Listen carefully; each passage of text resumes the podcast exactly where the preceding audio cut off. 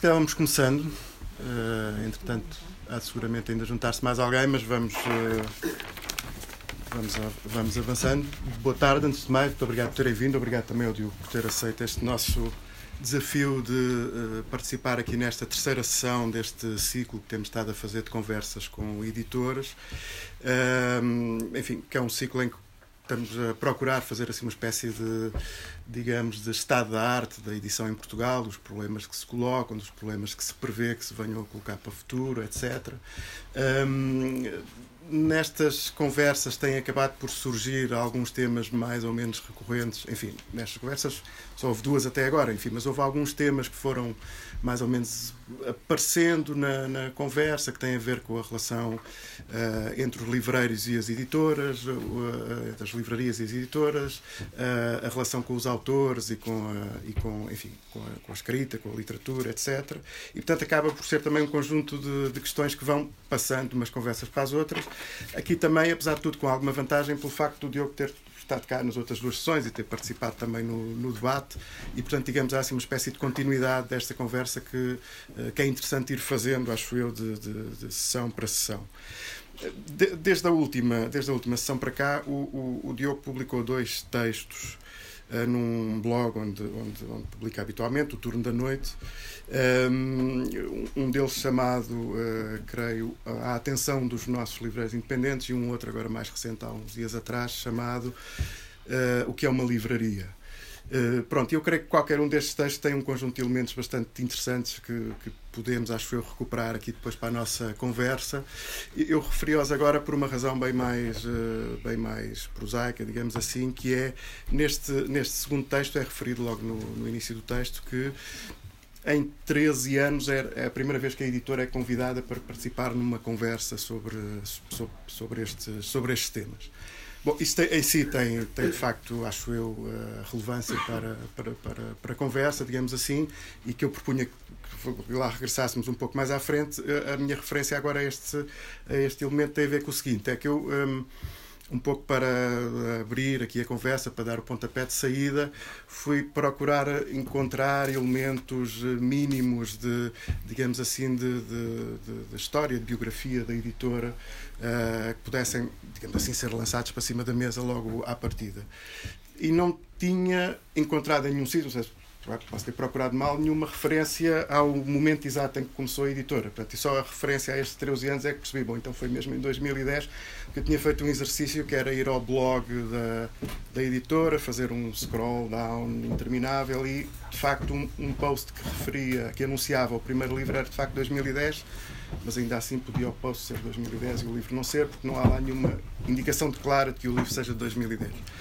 E, e isto, o que é que me parece relevante? É, uh, tem a ver um pouco com, com uma das características que eu vejo na, na, na língua morta, que é um certo esforço para para se manter, digamos assim, discreta no modo como se apresenta, não é? manter uma certa hum, uma certa descrição um pouco ao arrepio daquilo que é a prática assim mais ou menos habitual entre muitas editoras, que é, por exemplo, uma pessoa vai ao site de uma determinada editora e encontra informações do género quem somos, o que é que fazemos, há quanto tempo é que existimos, ter elementos às vezes biográficos, se for uma editora já com algum tempo, pouco a contar a história, etc. É? A, a, língua morta parece-me posicionar-se do ponto de vista do discurso, como se apresenta, um pouco ao contrário disto. É? Um, ou seja, tudo aquilo que habitualmente podíamos considerar nas práticas editoriais como trabalho de promoção ou de marketing ou de se fazer notar, de se fazer ver, de, fazer, de apresentar os seus livros e de fazer os seus livros chegarem ao máximo de pessoas, etc, etc. Na língua morta parece, parece ser um pouco ao contrário, ou seja, um pouco um, pouco um esforço, diria eu, de procurar que, os que o modo como as pessoas chegam aos livros seja diretamente no modo como entram diretamente no texto. Não é? Você pega no livro, entrou no texto, dispensando todo aquele conjunto de mediações, de, uh, mesmo os próprios livros um, eh, apresentam-se de uma forma bastante minimal, não tem, por exemplo, aquelas coisas tipo sinopses, uh, as uh, referências biográficas aos, aos, autores, aquelas coisas habituais das badanas, das contracapas, etc. Um, e portanto, esta, digamos assim, se me perguntassem qual é a característica principal que eu veria na, na língua morta que distingue, não de todas as outras, há, outra, há uma outra editora assim também, mas que muito, uma característica marcante que distingue da maior parte das editoras, eu diria esta. Em sentido eventualmente contrário, pronto, era no fundo esta questão que eu lançava, digo eventualmente por isso, há uma presença muito intensa e muito habitual e muito permanente da figura do editor no, no debate público, seja, eh, não evidentemente enquanto editor, mas enquanto jornalista, enquanto crítico, enquanto alguém que participa, está interessado em participar nestes debates sobre a literatura, os livros, os meios literários, etc. E é uma participação não só bastante ativa, intensa, etc., como se apresenta num tom que é habitualmente um tom de, eh, de, de assertivo, de demarcação de águas, de definição de campos, de, ehm, de definição clara de, posições. O que leva, diria eu, ao modo como, é, como, como, estes, eh, como estes textos são, são, são recebidos, estes textos que o Diogo vai escrevendo são, são recebidos de uma forma relativamente polarizada, não é? Ou se, ou se adere, ou se detesta, ou se afasta, não é? E a minha pergunta seria esta, ou seja, se, se isto pode ser visto como uma espécie de, de, paradoxo, digamos assim, este esforço da editora para se apresentar desta forma e uma presença muito intensa e muito permanente do editor, se isto não condiciona ou não marca a forma como as pessoas se aproximam dos livros da língua morta. É? seja, para o bem e para o mal, seja haver pessoas que se aproximam porque aderem um pouco a este modo do, do Diogo Vaz Pinto escrever e, e, e intervir no debate, ou pelo contrário, se algumas pessoas induz justamente a posição ao contrário. Quer dizer, não me interessa destes livros para nada, porque estes livros são os livros da editora do Diogo Vaz Pinto. Seja, era isto. Portanto, a questão histórica, de facto, que eu, eh, no fundo, para tentar precisar se, se o que eu disse estava certo, em 2010, etc. Portanto, eh, aquele, aquele percurso que se induz pela leitura do blog e esta questão também de descrição versus. Pronto, então hum, eu começo por te agradecer o convite porque hum, que é de facto um convite que tem um significado na história da editora, que é ao fim de 13 anos, finalmente alguém tem interesse em falar da editora, porque nunca me aconteceu, tipo, nas, nas raras ocasiões em que fomos contactados por alguma coisa, foram jornalistas para esforços de enquadramento em que geralmente transmitem tudo ao contrário, um, um, distorcem, bom, não interessa agora isso, mas raras vezes é possível ao editor de facto exprimir-se nas suas palavras e entrar num diálogo, e eu espero que seja isso que aconteça aqui. Tu colocaste aí uma coisa para mim muito interessante que é essa questão do, da, da forma como os leitores chegam à língua morta. Isso é talvez o que me interessa mais, que é aquela maneira como se, uma, se eu estivesse ali numa bancada como editor e eles chegam como se fosse aquela coisa que há nas, nos supermercados do não sei que é do consumidor, do cliente, sabes? Hum. Eh, não sei como é que se chama, o balcão do, do, do, apoio, ao cliente. do apoio ao cliente. Eles vêm com o regime, com a coisa do apoio ao cliente, já tratam-me como se eu fosse um, um vendedor uh, e começam a relacionar-se connosco e eu percebo uma coisa, este gajo já leu uma série de coisas que estão erradas ou seja, esta pessoa tem uma formação que, à partida, envenenou inteiramente a relação que ele poderia construir aqui comigo. Ele não tem, para já, a tentação de perceber o que é isto, que é a primeira coisa que eu acho interessante, que é vamos voltar a tratar-nos como se estivéssemos a atravessar uh, um oceano e a, a tratar a outra pessoa de, de, não partindo do, do, pressuposto que sei quem, o que é isto, sei o que é uma editora, que é, eu acho que esse é o princípio hoje em dia de uma editora literária, é vamos voltar a colocar a hipótese de não saber o que é que é uma editora. E nós percebemos isto no contacto com os leitores, que é nós perdemos mais tempo um, a tentar varrer os equívocos do caminho para começarmos a conversa. E eu noto que, neste tipo de circunstâncias, as pessoas perdem o tempo em preâmbulos porque há tanta porcaria para limpar do caminho que até que uma pessoa possa dizer, mas calma lá, calma lá, eu ainda não te disse o que é que eu estou aqui a, a fazer. Não me venhas tu dizer, mas porque é que eu não estou a fazer aquilo? Porque, porque a mim é isso que praticamente eu passo o tempo. Por isso é que se torna uma relação de agressão. Uhum. As pessoas raras vezes perguntam assim, mas porquê tão aguerrido? Porquê essa guerrilha? Porquê?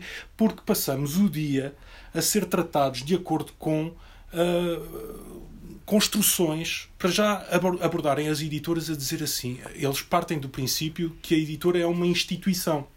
Ora, a língua morta não é uma instituição, não, é não tem um perfil institucional. Nós não somos uma entidade, nós não somos uma empresa, nós não.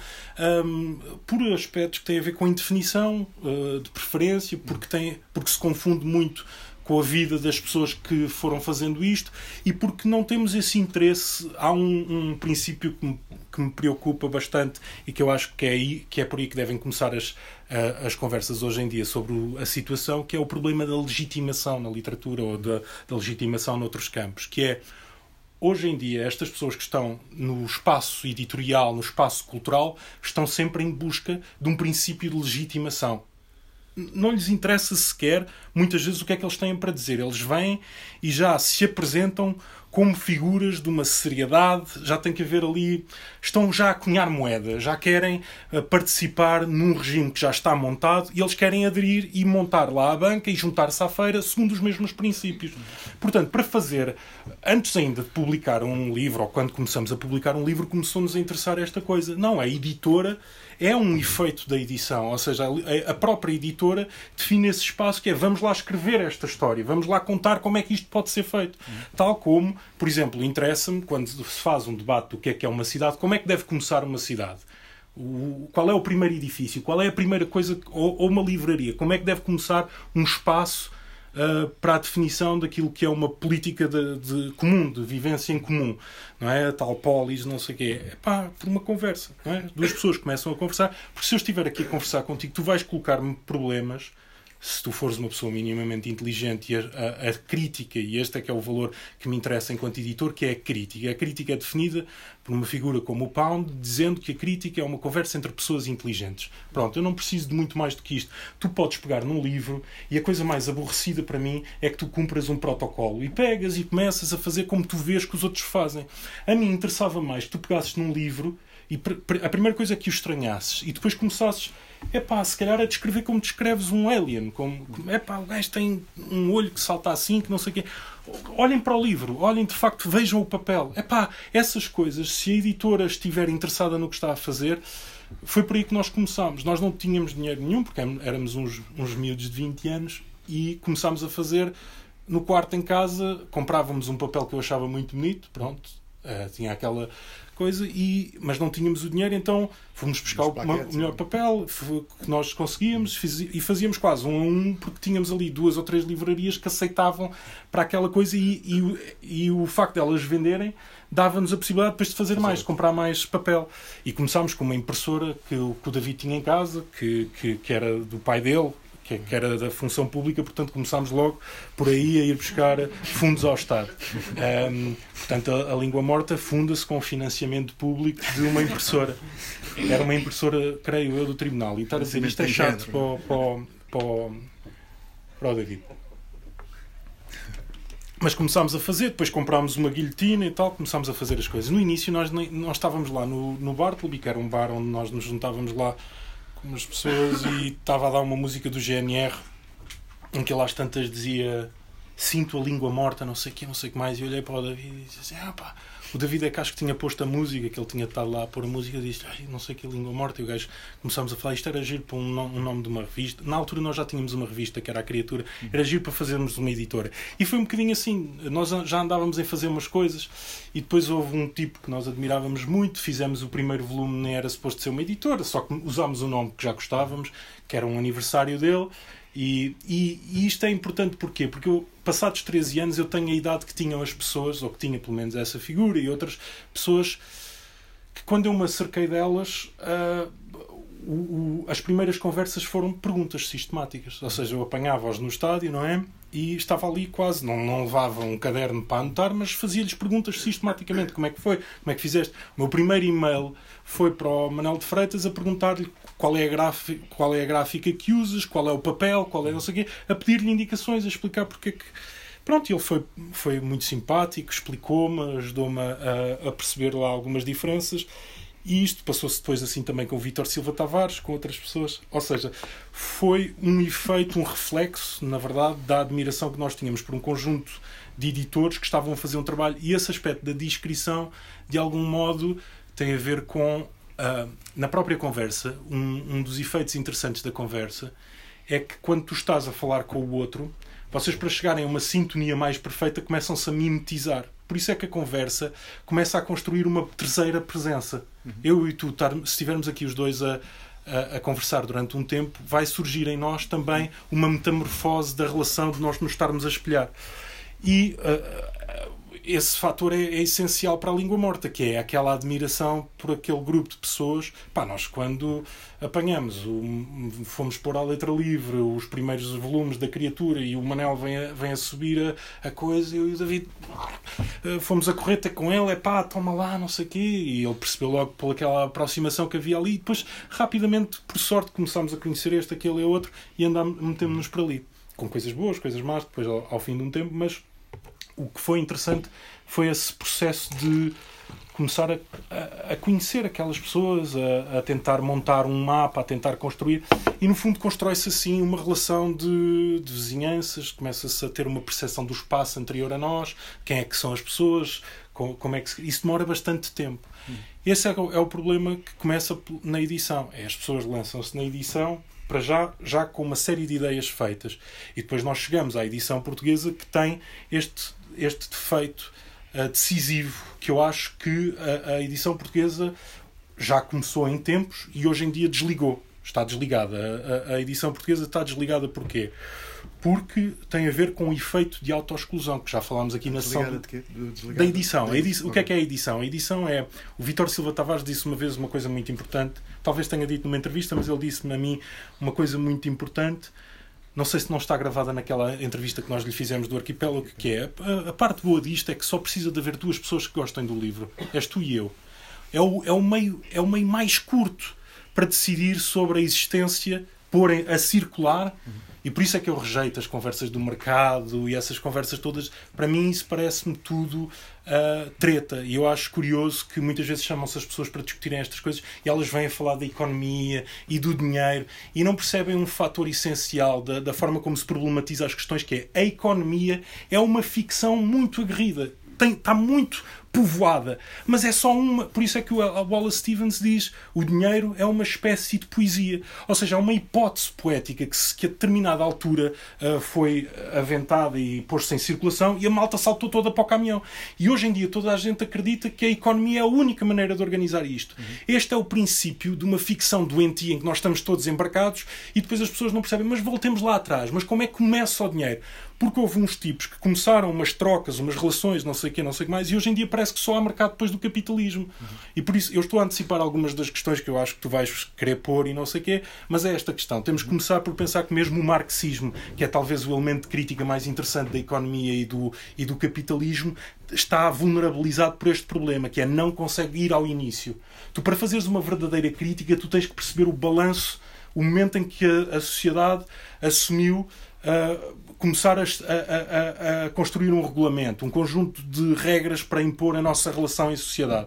Da mesma maneira que nós não vamos aqui estar a discutir todas as questões à luz do, do, do, Código de Processo Penal ou de uma porra qualquer. Quer dizer, tudo bem, isso é o que eles organizam para depois andar aí a, a, a organizar a sociedade, nomeadamente em termos de comportamentos uh, que às vezes uh, colocam em causa a nossa convivência e tal. Mas quer dizer, nós não nos vamos situar agora aqui a um, um debate ao nível da lei. A lei vem depois. Uhum.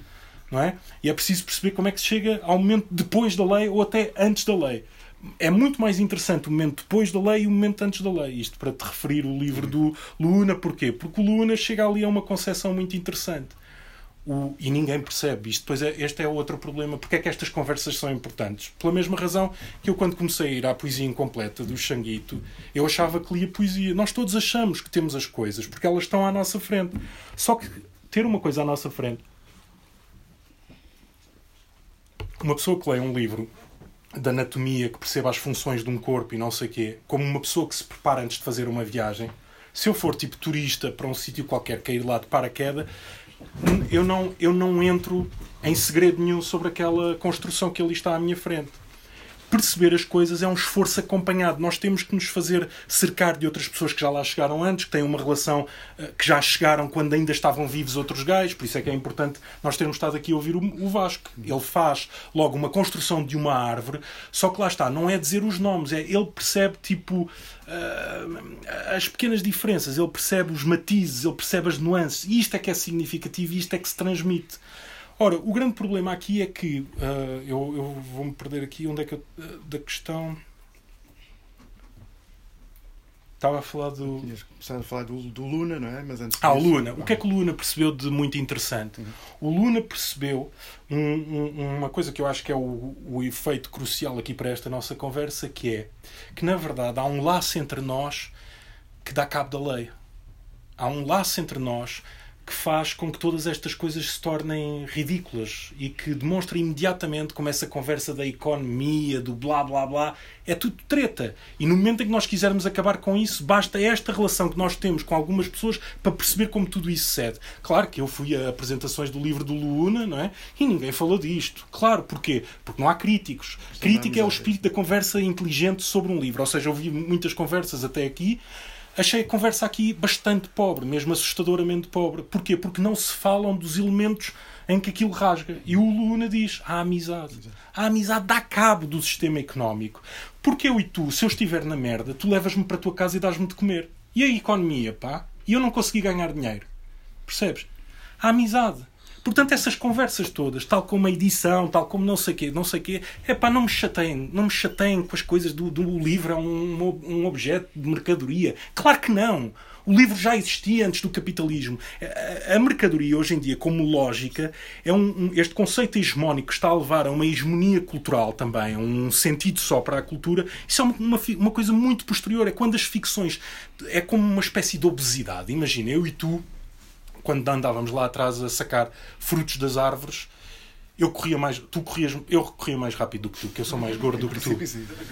E eu arranjei uma maneira, primeiro saquei mais uh, frutos, estás a perceber? E depois arranjei um gajo ao meu lado e quando tu saías para sacar frutos, nós dávamos-te uma chapada e tu já, já ias com atraso, percebes? E depois, como eu sacava mais frutos, e depois eu fui ficando gordo e tal. E nós estamos na fase, este capitalismo é uma obesidade mórbida horrorosa. Só que as pessoas estão de tal maneira colonizadas por, este maneira, por esta maneira de pensamento que as pessoas dizem: Ai, o que é que nós fazemos? O que é que nós fazemos? O que é que tu fazes, imbecil? Volta ao princípio. Como é, se houver agora aqui uma coisa pós-apocalíptica, o que é que nós vamos fazer? Há uns tipos que vão ficar sozinhos em casa, escondidos. Há outros tipos que vão pegar numa arma e vão começar a, a- a impor um reinado de terror. Há gajos que vão começar, a construir comunas, a depender uns dos outros. E esses tipos vão, vão triunfar. Quando esta porcaria terminar, e isto vai terminar, está anunciado, quem não quer acreditar é porque está não é porque vive de tal maneira na ficção que não percebe que tudo acaba. Uh, O que quer que fosse, mesma coisa mais se Deus construísse um paraíso perfeito, e aliás é interessante porque o Orwell tem um ensaio muito interessante sobre o socialismo e não sei o quê, ele chega à conclusão que nós não conseguimos aderir a nenhuma ficção de paraíso. É? Ou seja, nós conseguimos muito facilmente chegar ao inferno, para o paraíso não há caminho. O paraíso, necessariamente, e é isso que a literatura mostra, é o paraíso é, é- precisa de uma condição hum, tensa. Tu tens que estar sempre a reelaborar. O, o inferno, qualquer regra nos leva ao inferno. Por isso é que as pessoas mais perigosas entre nós são os moralistas. Os moralistas são os profetas do inferno. As pessoas mais perigosas no meio de nós são estas pessoas que estão na televisão, como o João Miguel Tavares, não sei o quê, que são assumidos moralistas. E estas pessoas que estão todas as, a- a- a- todo- todas as semanas a produzir conteúdos de moral, estas pessoas estão a produzir o inferno, porque qualquer regra Uh, não entende o, o efeito humano. O efeito humano é um efeito de transformação per- permanente. Nós somos a, a, a raça que mais rapidamente está a transformar. Ora, nós estamos aqui a tentar hoje em dia dizer que nada é possível, percebes? O, o discurso que eles querem fazer é there is no alternative. Não há. Mas quer dizer, não- a nossa história é a história da alternativa. É, o pensamento é a busca da alternativa. Foi sempre possível a alternativa. Nós chegámos até um momento ótimo em que nos conseguimos até certo ponto defender da natureza, depois atingimos um, um momento de obesidade maluca em que quisemos deixar de ser animais, quisemos eh, achar que o planeta era só, era só uma base para, para as nossas megalomanias e hoje em dia o planeta vai desencadear os mecanismos para se sacudir como um cão, ou não sei como é que os cães fazem, se raspam, mas porque está, são demasiadas pulgas, o cão já não se aguenta. E pronto, isto para arrancar. Sim. Não, quer dizer, eu hum, não, não- queria eh, manter a coisa num plano demasiado abstrato ou teórico, qualquer que seja, mas eu, na verdade, não, não discordo nada disso. Dizer, a mercadoria, a forma da mercadoria é uma forma histórica e, portanto, nesse sentido, é uma ficção na medida em que não é, eh, não é transhistórica, digamos assim, ou seja, como começou, acabará, acabará, não sabemos bem como pode acabar pela catástrofe final, pode acabar por. Bom. Não, eu digo porque tu enviaste é uma- aquele texto do Bruno Peixe Dias, era do Bruno Peixe Dias, não é? Não, era do Bruno Lamas. Desculpa, Bruno Lamas. E eu achei o texto muito interessante, mas voltava-me outra vez a falar destas questões. Eu acho que é não perceber. O, o Rui Queiro dizia-me sempre uma coisa: pá, antes desta cena não havia esta cagança. Ele, ele, e o Rui Queiro foi um tipo muito importante, porque aliás foi o meu guia nesse regime. Foi ele que me levou ao Manuel, ao, ao Xanguito, aos, a essas pessoas. E eu nunca percebi bem a importância do Rui. O Rui sempre foi o elemento de articulação. E uma coisa que o Rui. se- O problema para mim do Rui é que o Rui dizia as coisas de forma tão simples que eu não as chegava a valorizar. E depois eu, com, com, com a experiência que eu cheguei lá. Eu demorei a chegar lá. E o Rui dizia-me sempre uma coisa: não havia esta cagança, pá. Nós fazíamos um livro e ficávamos contentes, ligávamos ou, coisa para irmos entregar o livro aos amigos, percebes? Era esse o, o grande triunfo. Hoje em dia, estes novos autores que nos aparecem só me falam pá, em como é que se mete e se está a vender isso não sei o quê. Houve, preocupa tantos, tipo, se já tens, se os teus amigos já leram, se, se isso significou alguma coisa, se vocês tiveram conversas sobre isso. E de resto chegamos a este ponto em que publicamos livros como o de Luna, e tu conheces muito melhor Luna do que eu. Eu não sei se os amigos do Luna perceberam aquele livro. Eu acho que aquele livro é incrível e daquilo que eu percebo das pessoas que têm uma vida em comum com o Luna, eu não vi ninguém. Ah, vi sempre umas críticas, pá, umas críticas quase à singularidade do Luna, ao facto do Luna ter tido as suas experiências pessoais e estar a expô-las. E, e- e estes tipos, e depois esse é o problema desta, desta nossa suposta esquerda muito municiada de argumentos, é que os tipos andam sempre com uns toros de lenha. Pá, o primeiro que sai da linha leva logo com a, com a lenha na cabeça. E eu fico a pensar, foda-se, mas o que é isto, meu? Vocês são os polícias, uma pido caraças. Isto, e, e em vez de ficarem contentes que aquele tipo, ele está a contar a experiência dele. Ele está, e aquilo é empolgante. Mas tu estás, a- não sei, estás a falar daquela, daquele texto que apareceu na Batalha, por exemplo. É isso? É? Não, não, não, não. Porque Eu- esse era, era muito nesse sentido. Era um Sim, pouco, sim, sim, um pouco sim, aquela sim. desconfiança do epá, este gajo que vive na Avenida de Roma e tal. Sim, sim, sim, exatamente, exatamente, exatamente. Eu já me tinha esquecido dessa essa- conversa. Mas não foi, não foi por- só por esse texto, porque esse texto é um que marca um, um tom. Ah, mas, mas é sempre a mesma coisa. É, a primeira coisa, quando eles veem um tipo, eles procuram, porque isto é uma, como eu te estava a dizer, isto é uma sociedade da autoexclusão. Isto é o problema de Portugal. Nós somos uns racistas do caraças. Ah, O nosso racismo ah, não começa agora com essas coisas de, de- de encontrar minorias. O nosso racismo é, sobretudo, um racismo nós uns em relação aos outros, porque nós temos uma grande desconfiança de que quem ficou aqui é porque é um manhoso, é um manholas. Este país é um sofá. E toda a gente entende, o gajo fica ali no sofá, não sei o quê, a ganhar caruncho, é um manholas. Não quis ir fazer a vida, porque aqui na verdade ninguém acredita nisto. Essa é a única, até uma vantagem portuguesa, enquanto tipo os alemães estão doidos com aquela porcaria, acham que têm ali um país e toda a gente está. E para nós essa é a vantagem. Aliás, o nacionalismo não tem aqui muito meio para andar, não é? Porque ninguém acredita. Tu vais dizer o que é nacional é que é bom. Ah pá, deixa-te disso, deixa-te dessas merdas, não é nada, não é nada. Por isso é que, apesar de tudo, ah, o, o- pior do fascismo português é que é um fas- fascismo antinacionalista. O que é que é o fascismo do Estado Novo e que vai trazer o, o Ventura outra vez? É um fascismo que é aquilo que nós adoramos, que é dar cabo uns de nós. Dá nós. Nós construímos esta elite que mantém um conjunto de pessoas na pobreza e treinou as suas classes ah, mais maioritárias, em números, a agredirem-se uns aos outros, tal como eu estava a falar desta esquerda. Andamos sempre a ver o que é que o outro tem e a, e a infernizar o vizinho. é- tu, tu entras num prédio, num condomínio qualquer aqui em coisa, epá, e ao fim de uns anos lá já tens lá um tipo que te anda a lixar os botões do elevador e a tentar que a tua mãe caia pelas escadas e não sei quê. Já é uma intriga dos diabos. Porque aqui Portugal não precisa de. Tu não precisas de ir para o, para o Algarve ou, ou de Lisboa para o Porto para ter um grande confronto. É no prédio, os gajos fazem-te, filam de tal maneira que tu já não. É sempre aquela coisa, o Batista Bastos é que dizia: aqui em Portugal, se algum tipo for mais alto, 2 centímetros, então, anda a malta sempre com umas tesouras a ver se lhe corta os 2 centímetros a mais. E este é que é o grande drama de Portugal. Não é um problema de nacionalismo, é um problema de, lá está, antinacionalismo. É, se é nosso, não presta. E os editores hoje em dia estão a secundar esta tese. Os editores aqui em Portugal são, na verdade, curadores. Curadores de uma espécie de museu de arte contemporânea que vão buscar tipos. E este é o grande álibi. É um álibi, álibi espetacular. Que é. ah, nós entramos ali dentro e vemos títulos incríveis de grandes pensadores que dão, dá para nós extrairmos dali um pensamento para aqui, mas nós depois não nos inquietamos e nem damos espaço às figuras de cá. E depois toda a gente, toda, ninguém se espanta com, com o nosso sistema mediático, que é, um, que, é, que é esse funil que tem esta coisa que é porque é que só há direita na, nas televisões? Porque é que os jornais são todos de direita?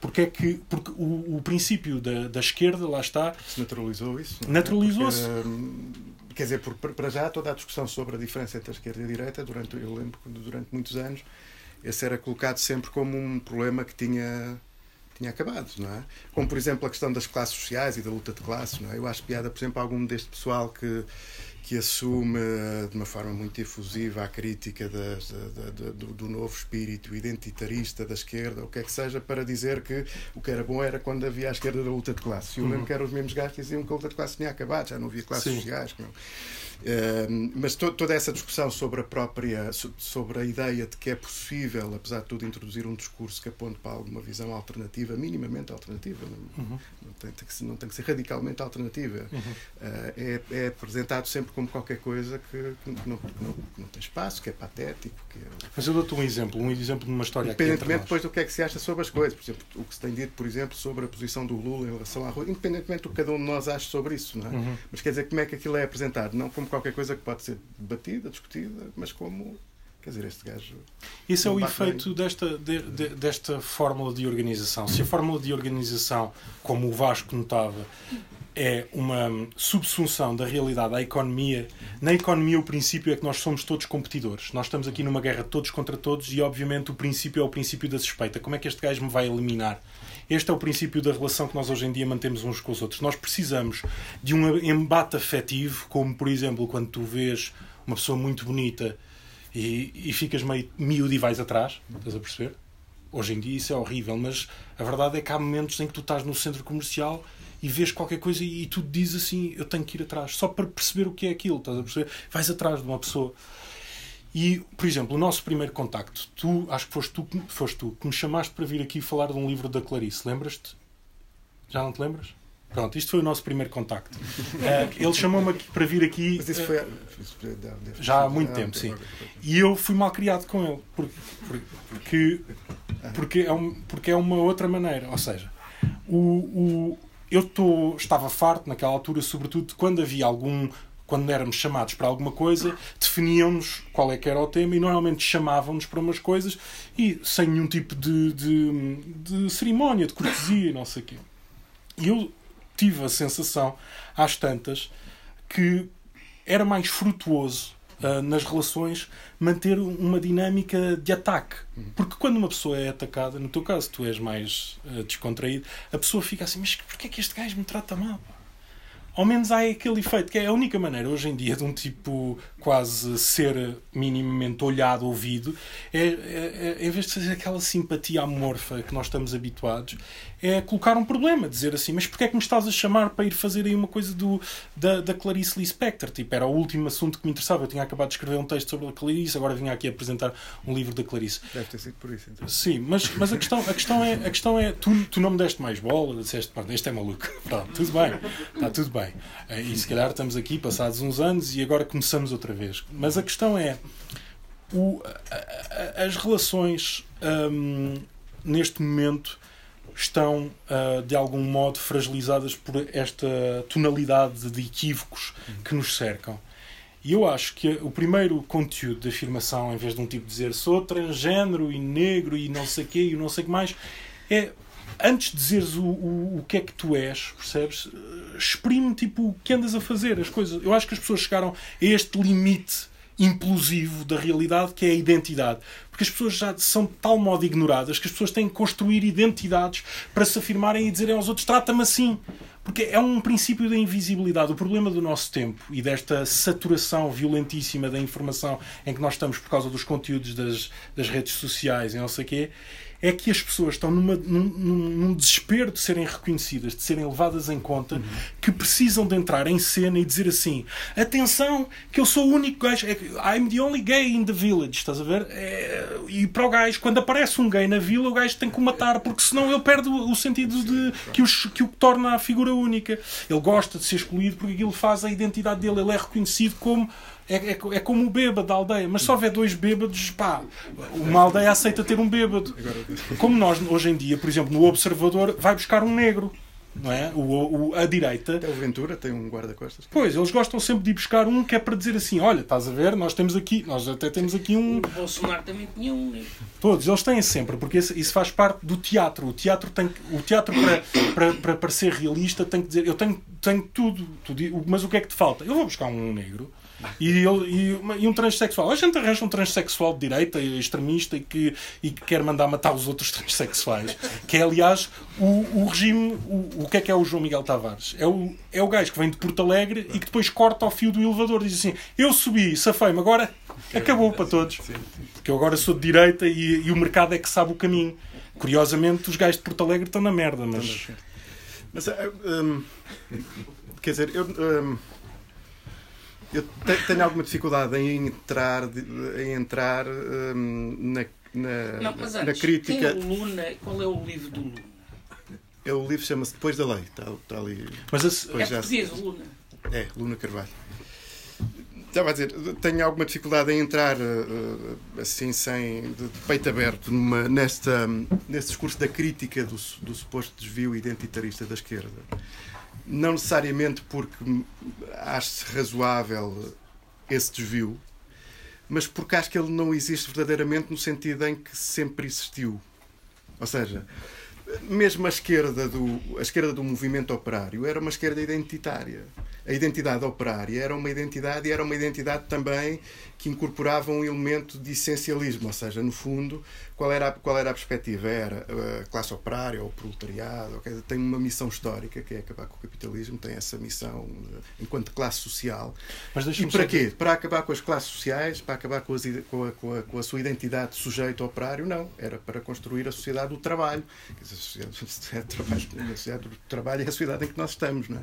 E, portanto, havia, no fundo, esta ideia, ao contrário, por exemplo, de algumas intuições do Marx. O Marx é bastante dúbio numa série de aspectos, e neste também, mas encontras uh, um conjunto de intuições, por exemplo, que te levam a olhar, por exemplo, essa noção de sujeito enquanto mais, mais enquanto anti-sujeito, não é? Que era aquela ideia, ok, o proletariado tem esta função histórica, a classe operária, os trabalhadores, mas é para acabar com as classes sociais, não é? Portanto, acabar, Sim, mas isso, para isso acabar é, com essa lógica. Isso é crucial, é que esse princípio, e isso é muito interessante isso que tu estás a dizer, dessa questão do anti-sujeito, é que eu acho que é aí que é preciso chegar. O sujeito é uma criação deste mecanismo, deste regime económico, deste modelo económico, ou seja, o sujeito e a identidade têm a ver com precisamente essa pressão de um sistema de tal modo que apaga as pessoas. As pessoas não precisam de se organizar em classes.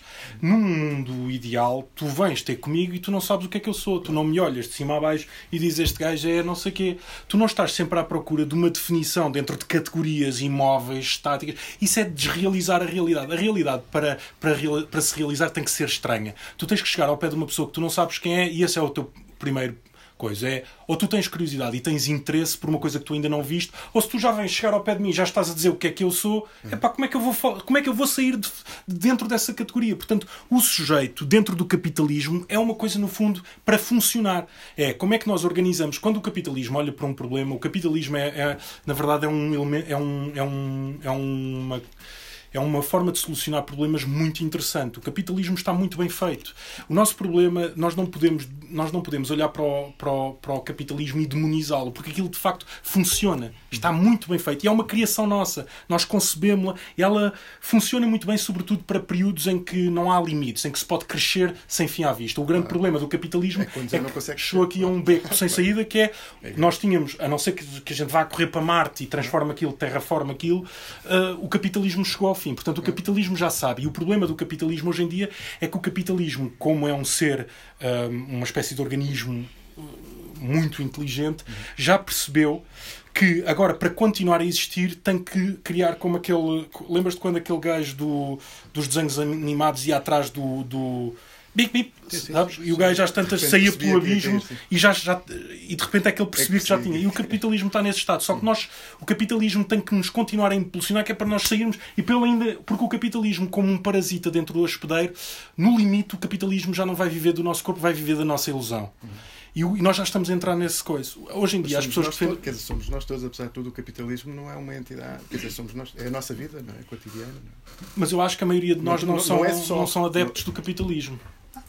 E, por isso, e o, o discurso é identitário, como tu estavas a dizer, tem razão de ser. Todas aquelas pessoas têm pretensões. E esse é que é o drama. É que aquilo é um discurso que tem uma razão existencial profunda. Uhum correta. Todas aquelas pessoas estão a dizer coisas que estão absolutamente certas. Eles estão a, vi, eles estão a tentar projetar uma utopia, só que estão a projetar uma utopia dentro de um regime que não aceita o indivíduo. Por isso só se fala em termos da defesa do eu. A identidade é isso, é o discurso do eu. O problema é que o capitalismo não reconhece o eu. Para o capitalismo, o que é que te interessa? Se tu morreres e outro te substituir, tu vales só o tempo da substituição. Esse é o teu, é, é, o seu, é, o, é o teu custo para o capitalismo. Se eles perceberem assim, eu substituo este gajo, eles podem ir baixando o teu valor, pagando menos, menos, menos, menos, uhum. até que lhes crie algum problema substituir o Fernando. Mas se, se do ponto de vista das relações económicas tu não te impuseres, ou seja, não, não afetares coisa, até pouco interessa se tu és um gajo impecável, com uma cultura, eles, eles vão te eliminar. Por isso é que hoje em dia fala-se livreiros, fala não sei o quê, o livreiro é uma espécie praticamente distinta. Uh, para, para retomar aqui um para não estarmos a. O livreiro, porque é que para mim me parece que é uma espécie distinta? Porque eu acho que os livreiros já nem sabem o que é que é o livreiro. O livreiro, por exemplo, de uma Bertrand, é um livreiro que tem uma cota de livros para vender que lhes são impostos e o gajo anda ali desesperado para atingir as cotas. Uhum. Chegam ao ponto, e isto é que é bonito depois na, na Bertrand, é ver um gajo que tem cotas e que ele satisfaz a cota e vai para além e diz assim: Eu ponho estes na tua cota. E isto ainda é, é a pouca subversão que é possível na Bertrand. Sim. Porque de resto, eles pegam num tipo, se calhar inteligentíssimo que está na Bertrand e que até lê os livros e que pode ter uma conversa com uma pessoa e fazer de facto um conselho que não seja um conselho a pensar na casa, mas a pensar no coisa. Uhum. Mas se o casino souber, dá cabo desse croupier. Esse croupier está lixado. É, é. E o problema é este: é nós estamos a chegar a um ponto em que às tantas o livreiro, tu dizes assim a um livreiro, é pá, mas dá-me aí uma bébia, não sei o quê. E o, e o croupier diz assim, o quê? E depois começa aquela merda, mas isto tem que ser igual para, os, para todos. Então, mas se é igual para todos, não há, diferente, não há, não há o laço. E é isto. Num certo sentido, ele, ele, ele criou uma relação de igualdade fabulosa, que é isto tem que ser igual para todos, ou seja, uma merda para todos. Isto tem que ser a mesma merda para todos. E isto é o que rompe a amizade. Que é quando o teu amigo diz assim, ah, mas eu não posso. Então, mas salva-me a vida, não posso, pá, não, não, é que depois isto é, depois eu faço uma coisa para ti, depois o sistema, que se foda ao sistema. Deixa-o cair. Deixa-o cair. Deixa o sistema foder-se. Deixa os bancos irem à merda. Deixa... Por, por uma vez na vida, percebam que para se sonhar outro sonho, os sonhos começam como um sonho e acabam sempre como pesadelos. E porque o sonho ou recomeça ou deixa de ser um sonho. Se tu levares um sonho às últimas consequências, pensa no último sonho que tiveste. Se projetares esse sonho ao limite, pá, aquilo é, é uma parvoíce. Portanto, tens que recomeçar, recomeçar, recomeçar. É a única maneira de manter, manter as coisas com o sangue, com oxigênio suficiente. É pegas numa ficção, largas aquela, vais para outra. Tal como em tudo. O objetivo deve ser não manter uma coisa. Ora, estes sistemas, seja os comunismos, seja não sei o quê, ficam com obsessão de um sistema que dura até ao fim do, do coisa. O Hitler queria mil anos, mas o Stalin também queria uns claro. mil anos. E esse é o, é o vício destes regimes de esquerda, é que eles às tantas querem uma regra, querem uma figura, querem. Não, e porquê é que nós hoje em dia temos um, um regime mediático que não nos serve? Porque digam eles que são de esquerda, são de direita, para ser de esquerda tem que estar sempre tipo a, a mudar. Se não mudar, a pessoa fica convencida que é ela que é o detentor daquela condição. E não é, nós não somos detentores de nenhuma condição. Quando nós falamos, é essencial para esta conversa que eu não me eternize aqui. Tem, depois amanhã tem que vir o Vasco, depois tem que vir o outro editor, tem que vir não sei o quê. Agora, não pode acontecer a coisa que acontece hoje em dia. Eu vou lá no dia em que me chamarem a mim. Quando for o outro, deixa lá isso, não interessa. Porque senão não se chega a ver essa conversa, que aliás, esta conversa só é possível porque eu ouvi o Vasco, porque eu ouvi o Luís Oliveira, não sei o quê. E parece-me interessante é tentar perceber o que é que neste momento na edição não está a funcionar. E depois também, para esta conversa ser interessante para a livraria e para os livreiros, é o que é que passou a acontecer, que é o mecanismo está tão bem montado que antes dois tipos que eram irmãos, um irmão mais musculado, que é o livreiro, que anda aqui, que aguenta a lomba com isto todos os dias, porque é horrível. É, é horrível o trabalho diário. Por já, para mim, uma coisa quando eu passava uma semana ou outra a, a tomar conta da poesia incompleta era aquela coisa, eu sabia o trabalho, eu via o Xanguito chegar lá de manhã e estar a ver tudo, a fazer os inventários para depois ir ligar. Trabalhei lá há uns poucos tempos. E o Xanguito, mas não fazia esta parte que era dificílima, que é eu, eu vi às tantas, quer dizer, o gajo vende um livro, ganha uma margem mínima, mas depois tem, que, tem todo um processo para ir encomendar outra vez o livro, o trabalho que dá. Uhum.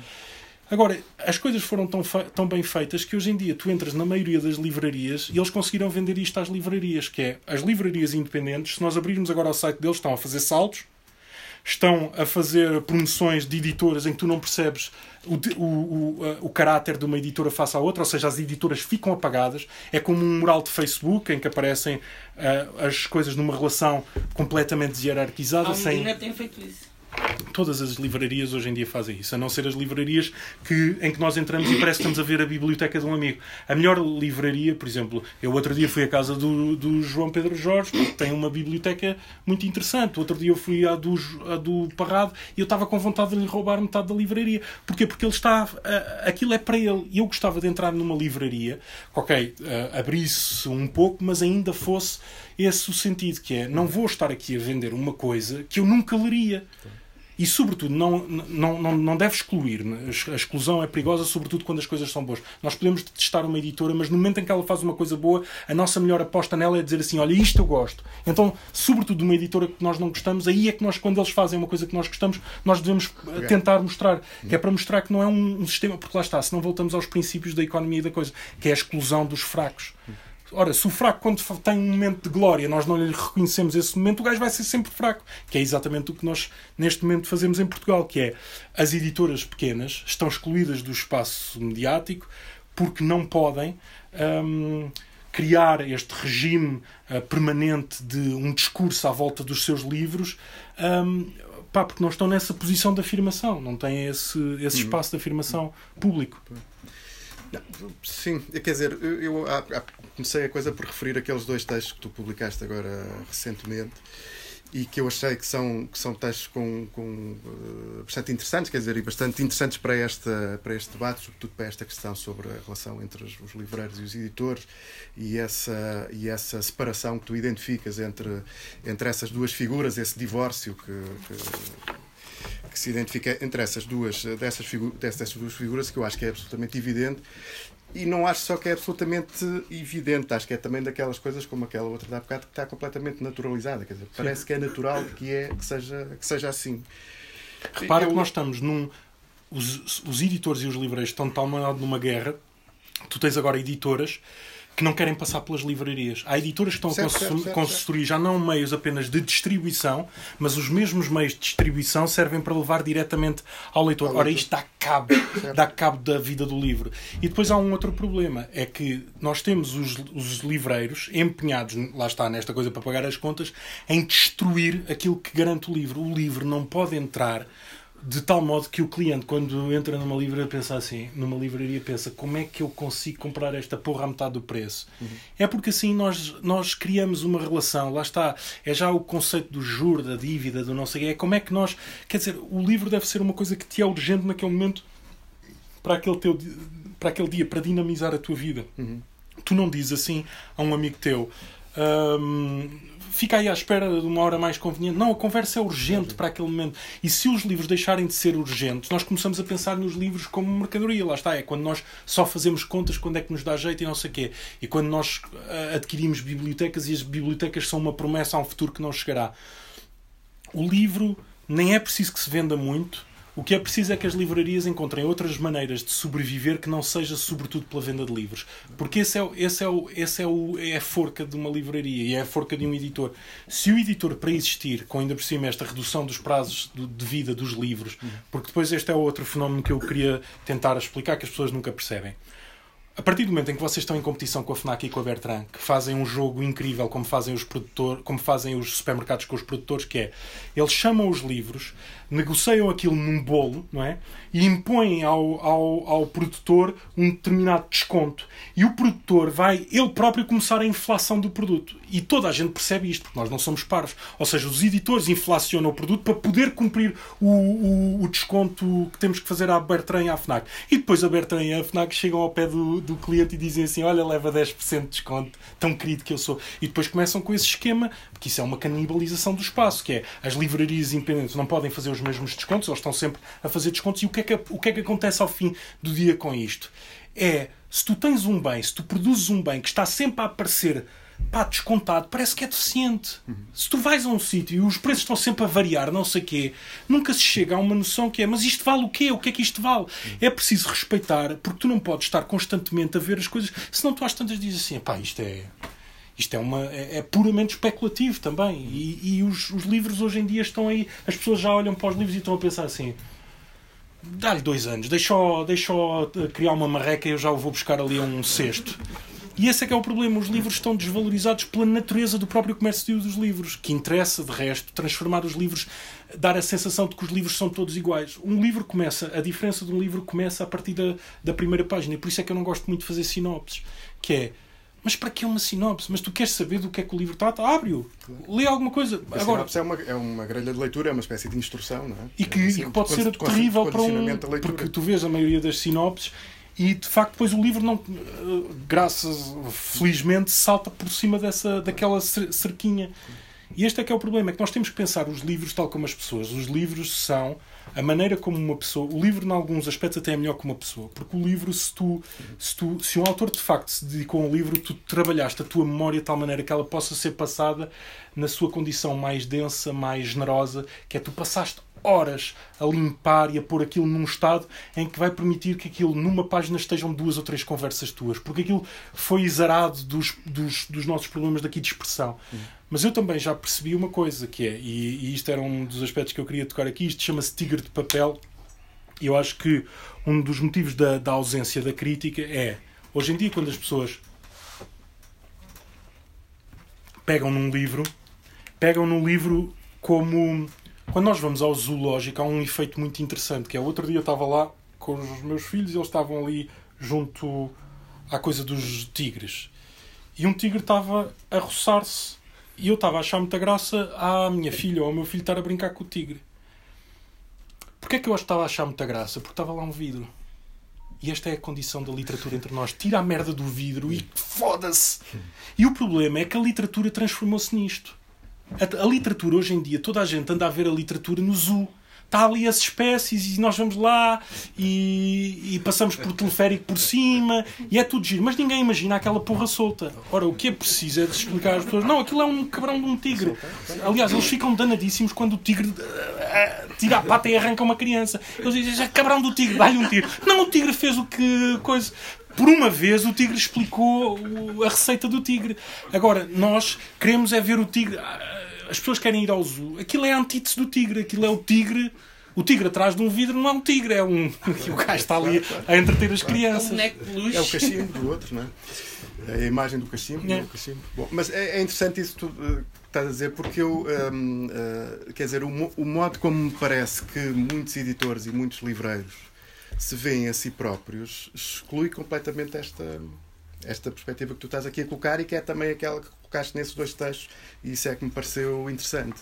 Eu, a sensação que tenho, uh, sobretudo em relação à questão, por exemplo, do conceito de livraria independente, que eu acho que, pela mesma ordem de razões, se aplica também ao conceito de, de editora independente a questão da livraria independente é que, como foi constituída a Reli, portanto, é, toda essa discussão veio um pouco ao de cima, digamos, foi consolidando mais ou menos é, uma, uma espécie de senso comum em torno do que é que é uma livraria independente. Ora, o que é que eu acho? Eu acho que esses dois textos que tu publicaste põem em evidência que o conceito de livraria independente, tal como nós o debatemos, tal como nós o temos mais ou menos como senso comum, é extremamente limitado. É, o, é, é, é só os coitadinhos. É, mas não é eles... só os coitadinhos, é porque nos mostra, nos mostra muito pouco sobre o que é que pode ser uma livraria. Porque o conceito de independência aí é, é económico. É, é, os que são fracos exatamente. economicamente. É, é, isso é a independência para que eles. É que nos diz? Diz-nos que, em princípio, é uma livraria pequenina, uma livraria com uma certa inscrição local, ou de cidade, ou de bairro, ou o que seja, que vivem em permanente competição com os monopólios do, do, da edição e, da, e, da, e, das livrarias e, portanto, uh, vivem com esse conjunto de dificuldades e, portanto, no fundo, aquilo que determina a criação de uma estrutura como a Release são esses, são esses aspectos de natureza económica do negócio dos livros, claro. digamos assim. E, portanto, essa separação, em certo sentido, eu creio que se explica por uma racionalidade deste género, que é a racionalidade típica do mercado, uh, que é, no fundo, eu vendo livros, tu vendes livros logo, nós uh, uh, entramos nesta dinâmica, que é a dinâmica do mercado, que é a dinâmica da competição. Portanto, eu estou em competição contigo, portanto, esse, qualquer tipo de ligação tem que ter sempre em conta que eu estou em competição com esta, com esta pessoa. Aquilo que me parece interessante nestes dois artigos que tu colocas é, no fundo, procurar. Quer dizer, como é que se pode pensar, eventualmente, um, um, um, um espaço, uma instância, qualquer, qualquer coisa que permita retomar um pouco a, a, pensar sobre esta ideia de independente, quer no que diz respeito às editoras, quer no que diz respeito às livrarias, que possa escapar um pouco a esta lógica que se centra exclusivamente na, centra exclusivamente na, na lógica do negócio dos livros. Eu vejo, por exemplo, vejo muita dificuldade, uh, justamente porque me parece que uma grande parte dos livreiros e dos editores se veem, sobretudo, como, como vendedores de livros. São merceeiros. É? E mesmo, em certo, mesmo quando se procura, de certa maneira, legitimar esse discurso com, uh, com um conjunto de pressupostos que aparentemente não têm essa natureza económica, eles acabam sempre por ser reconduzidos aí. Por exemplo, dois, dois exemplos, duas, duas ideias que têm estado sempre mais ou menos presentes uh, na, na, na, enfim, no discurso que é formulado pela, pela, pela RELI, pela Rede dos Livreiros Independentes. Uma delas é a ideia de que há poucas livrarias porque as livrarias foram fechando por causa da competição, por causa dos monopólios e tal, e apesar de ter havido algumas que foram abrindo, o saldo é negativo porque fecharam mais do que aquelas que abriram. E porquê é que devia haver mais livrarias? Porque haver mais livrarias asseguraria a diversidade na oferta livreira. Bom, eu acho que não há nada, na realidade, que nos demonstre isso. Quer dizer, aquilo que nós vemos muitas vezes em, em muitas das, das, das, livrarias que subsistem é, pelo contrário, uma, é uma atitude de mimetismo em relação aos modelos, às formas, etc., que se vê nos, na, naqueles que aparentemente são os, nossos, são os nossos adversários. Portanto, esta ideia, que é uma ideia típica de qualquer liberal, repetirá a ideia de que o mercado tem estas soluções mágicas, que é que se houver muita oferta, em princípio a qualidade aumenta, é uma, parece-me que é uma falácia que se justifica com esta, justamente com esta postura do competidor do mercado. A outra ideia era essa que se liga um pouco com aquilo que disseste há pouco, que é esta ideia de que os livros, a leitura, a literatura e tal são coisas transcendentais e que fazem milagres e portanto a, a, a, os, os, livros são coisas de, os livros assim em abstrato é?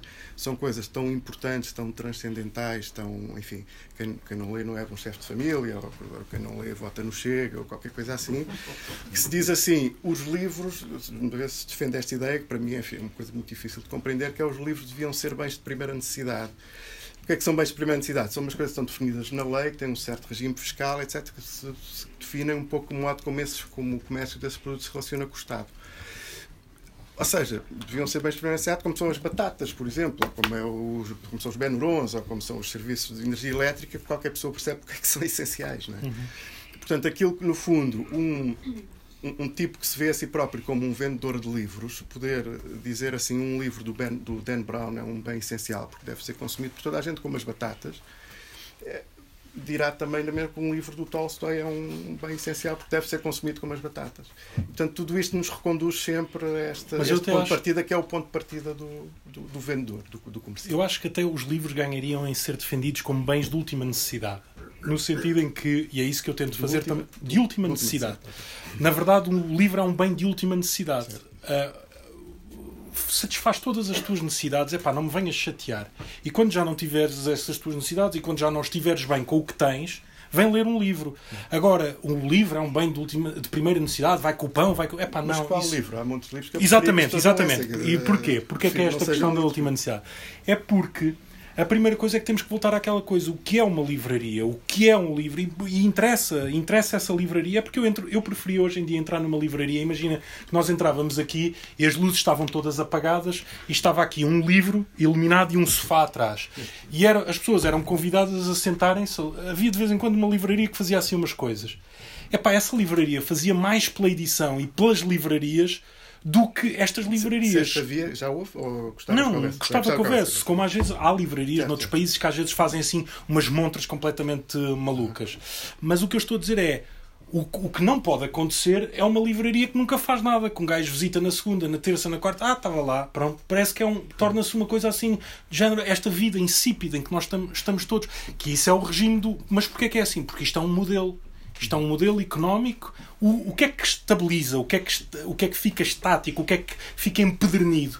Aquilo que resulta a função, a funcionalidade, a eficácia, não sei o quê, mas quê? Ah, porque a folha de Excel o doutor veio explicar. O doutor veio lá explicar, lá uns gráficos, não sei o quê. E a gente diz assim, ó oh, doutor, e para a puta que o pariu? Ir para o caralho.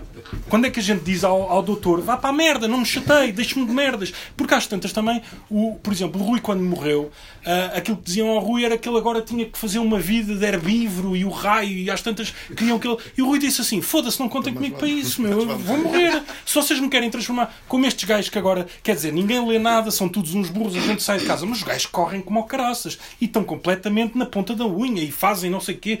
Mas porquê é que vocês estão a fazer desporto? O que é que se vai passar? Vamos, vamos para a guerra? Não se vai passar nada, eles fazem desporto para quê? Para tirar fotografias para se porem no Facebook. Portanto, a única questão é o seguinte: o que é que vocês andam a fazer?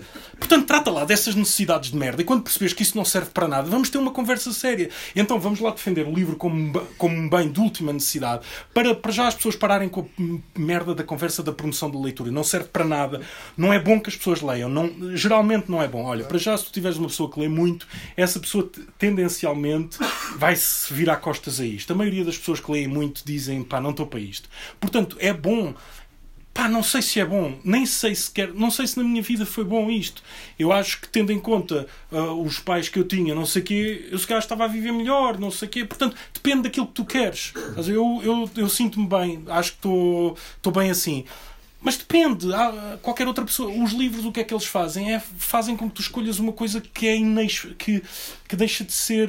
que passa a ser específico e, e deixa de ser inespecífico. Como este, este ideal que hoje em dia há. Hoje em dia a sociedade é sobre a lenda do triunfo. Por isso é que o aparelho mediático conta sempre a história daquele gajo Epá, e os milhões que tentaram ser igual a ele e não conseguiram. Então, como nós estamos sempre com este conteúdo aspiracional, eles querem também fazer dos livros. Os livros, hoje em dia, há livros que já começam na capa a dizer assim: compre este livro, que nós temos uma receita, você vai começar a escrever e não sei o quê, e vai ganhar dinheiro. E então a livraria. E, tu, e curso e tudo e não sei o quê. E há, há, há montes de pessoas que já dizem à partida que aquilo vai servir para não sei o quê. Se, se já se sabe para que é que serve, então em princípio não tem muito interesse. O, o, grande desafio do livro é nós não sabermos, é nós metemos-nos por aquele túnel e aquela porra vai ser como uma viagem como era a antiga, que tu arranjavas tantos problemas que tu chegavas ao fim da viagem e diziam-te assim: gostaste? Não. Mas de repente começa uma conversa do caraças que nunca mais acaba, porque de repente aconteceu isto e aconteceu coisa e roubaram-me não sei o quê e eu dei por mim, não sei o quê. Mas gostaste? Não, não gostei, pá, mas porra. Eh, começa uma história do caraças, começa uma espécie de Odisseia, que é aquela coisa. O, o, se perguntas ao Ulisses, mas gostaste? É pá, foda-se, gostei. Uh, caraças, passaram-se montes de coisas. Uh, houve ali problemas, pá. Se quiseres eu conto. Agora não dá para dizer gostei ou não gostei, não dá para pôr like. Tem, é uma coisa mais complexa. É um, é, um, é de facto uma. Pá, eu saí e não imaginava. E o livro tem que ser assim. E por isso é que o livro não pode estar à, à definida, parti, uh, à definida um, não pode estar à partida definido o que é. Como a livraria e como estes livreiros claramente não são leitores. Tu entras nas livrarias deles e todos imitam a FNAC. Parece sempre a FNAC. Eu parece que entro na FNAC ou na Bertrand. Estão uma, umas coisas assim. Não há, não há balbúrdia nenhuma. Significa que... que a quantidade de livrarias de facto não tem efeito nenhum. Não, não existem. Em si mesmo não tem nenhum efeito na E não existem livrarias. Um livreiro. Para existir uma livraria, uma livraria será as pessoas que lá estão. E o que é que é um livreiro? O livreiro, isto definido pelo Carrion, é um dealer e um Virgílio. Ou seja, o que interessa quando entramos numa livraria é nós entramos com uma livraria e o nosso corpo não está bem, precisa de qualquer coisa que o engatilhe. Portanto, vai uma droga. E porquê é que ele depois é um Virgílio? Porque nos vai levar ao inferno. Não é o inferno necessariamente aqui, é o inferno como reflexo do que anda lá fora. É perceber, porque isso voltamos ao que o Herbert dizia, como é que se avalia uma obra? Uma obra, um livro, como é que se pega num livro e diz o que é que tem? Se tem inferno. Se tem inferno, porque é que tem inferno? Porque a partir do momento em que nós lemos aquilo, a pessoa começa a andar mal por aí. E porquê é que o andar mal por aí é o grande, é o grande sentido político? Porque tu só podes transformar as coisas se estiveres mal. Agora, eles querem que a gente vá. Repara, este é o maior, é o maior problema na cultura. É que hoje em dia é suposto as pessoas da cultura serem umas anabelas. Não posso dizer o resto do nome. Mas, quer dizer, eu devia era ser muito bonita, estar muito elegante aqui, estar eh, completamente na ponta da unha e toda a gente dizer: pá, ela está ótima, ela está, aquela pele, ela está maravilhoso, fala bem, é simpática, é agradável, não sei o quê. Então, mas isso é, é cultura. Quer dizer, é, é, aquela ideia da cultura como vamos ali passar uma tarde boa, pá, vamos ali e ela vai nos dizer que a vida está. Tá... Então, mas isso não tem conteúdo político. Porque se as pessoas. Se está tudo muito mal, mas vais ouvir. Uh, uh, a Isabelinha, não sei, uma, uma pessoa, ou, ou, ou, ou o Mário, ou o João, que é para não. Pronto, é, o problema é, é essa sensação que hoje em dia nós temos, que a cultura é sempre uma maneira. Tem lá calma, pá, não, também não é assim tão mau. Nós vamos a um festival e eles estão todos, pá, abrem as camisas e saem borboletas e pombas. E, e um gajo diz assim: Mas isso não, é, não está lá fora, pá, nós estamos, nós estamos muito mal. Então, como é que o conteúdo da cultura é sempre um conteúdo ah, os livros são harmoniosos, são muito bonitos. Tu já viste os catálogos do Remo Koolhaas? Aquela violência que há ali. Quando, ele, quando o Remo Koolhaas chega a uma cidade, ele faz assim dois livros. Faz um livro do projeto não sei o quê e faz um livro que é uma espécie de revista do que é que eles encontraram. Eles vão para lá o Remo Koolhaas é um gajo interessante, tem aqueles te três textos sobre cidades. É um gajo muito potente no, no, pensamento político da cidade e não sei o quê. E ele manda sempre, ele tem assim uma comitiva que chega lá, como se nós fôssemos para outro coisa, e um prepara o trabalho, pronto, fazem o trabalho, e os outros andam a ver, faz, e eles fazem assim uns livros de recortes, umas coisas grotescas, e aquilo é uma espécie do inferno que eles encontram. Esse outro livro, que não tem função nenhuma. É um livro puramente de trabalho, de como é que eles, o que é que eles têm textos, têm não sei o quê, mas são livros quase de descoberta. Como os cronistas de viagem chegavam, pá, o cronista de viagem não tinha que dizer ao rei, ah, isto é uma maravilha. Porque é que nós hoje em dia temos que mentir quando encontramos uma coisa, temos que estar sempre a engrupir o, o coisa. Conta a verdade, diz o que é que encontraste. Pronto, depois eles mandam outro cronista, tudo bem, mas pode haver várias, várias coisas, mas não tens que estar sempre a fazer montras da Benetton. Constrói uma história que não seja sempre assim eu não sei bem que horas é que são, mas se calhar uh, fazíamos como é habitual. João. Uh, eu queria perguntar ao Diogo. O Diogo vem aqui falar sobre a editora e sobre a língua morta. E eu, das conversas que tenho tido contigo, uh, uma das coisas que a mim me entusiasma no teu papel como editor é uma coisa que tu, tu não, fala, não referiste aqui, ou pelo menos não o referiste de forma explícita e direta, que é uh, o papel do editor como um tipo que lê um texto de outra pessoa uh, e tenta, uh, de algum modo, num diálogo com o autor, ir, e através desse diálogo, ir transformando esse texto original. Não é?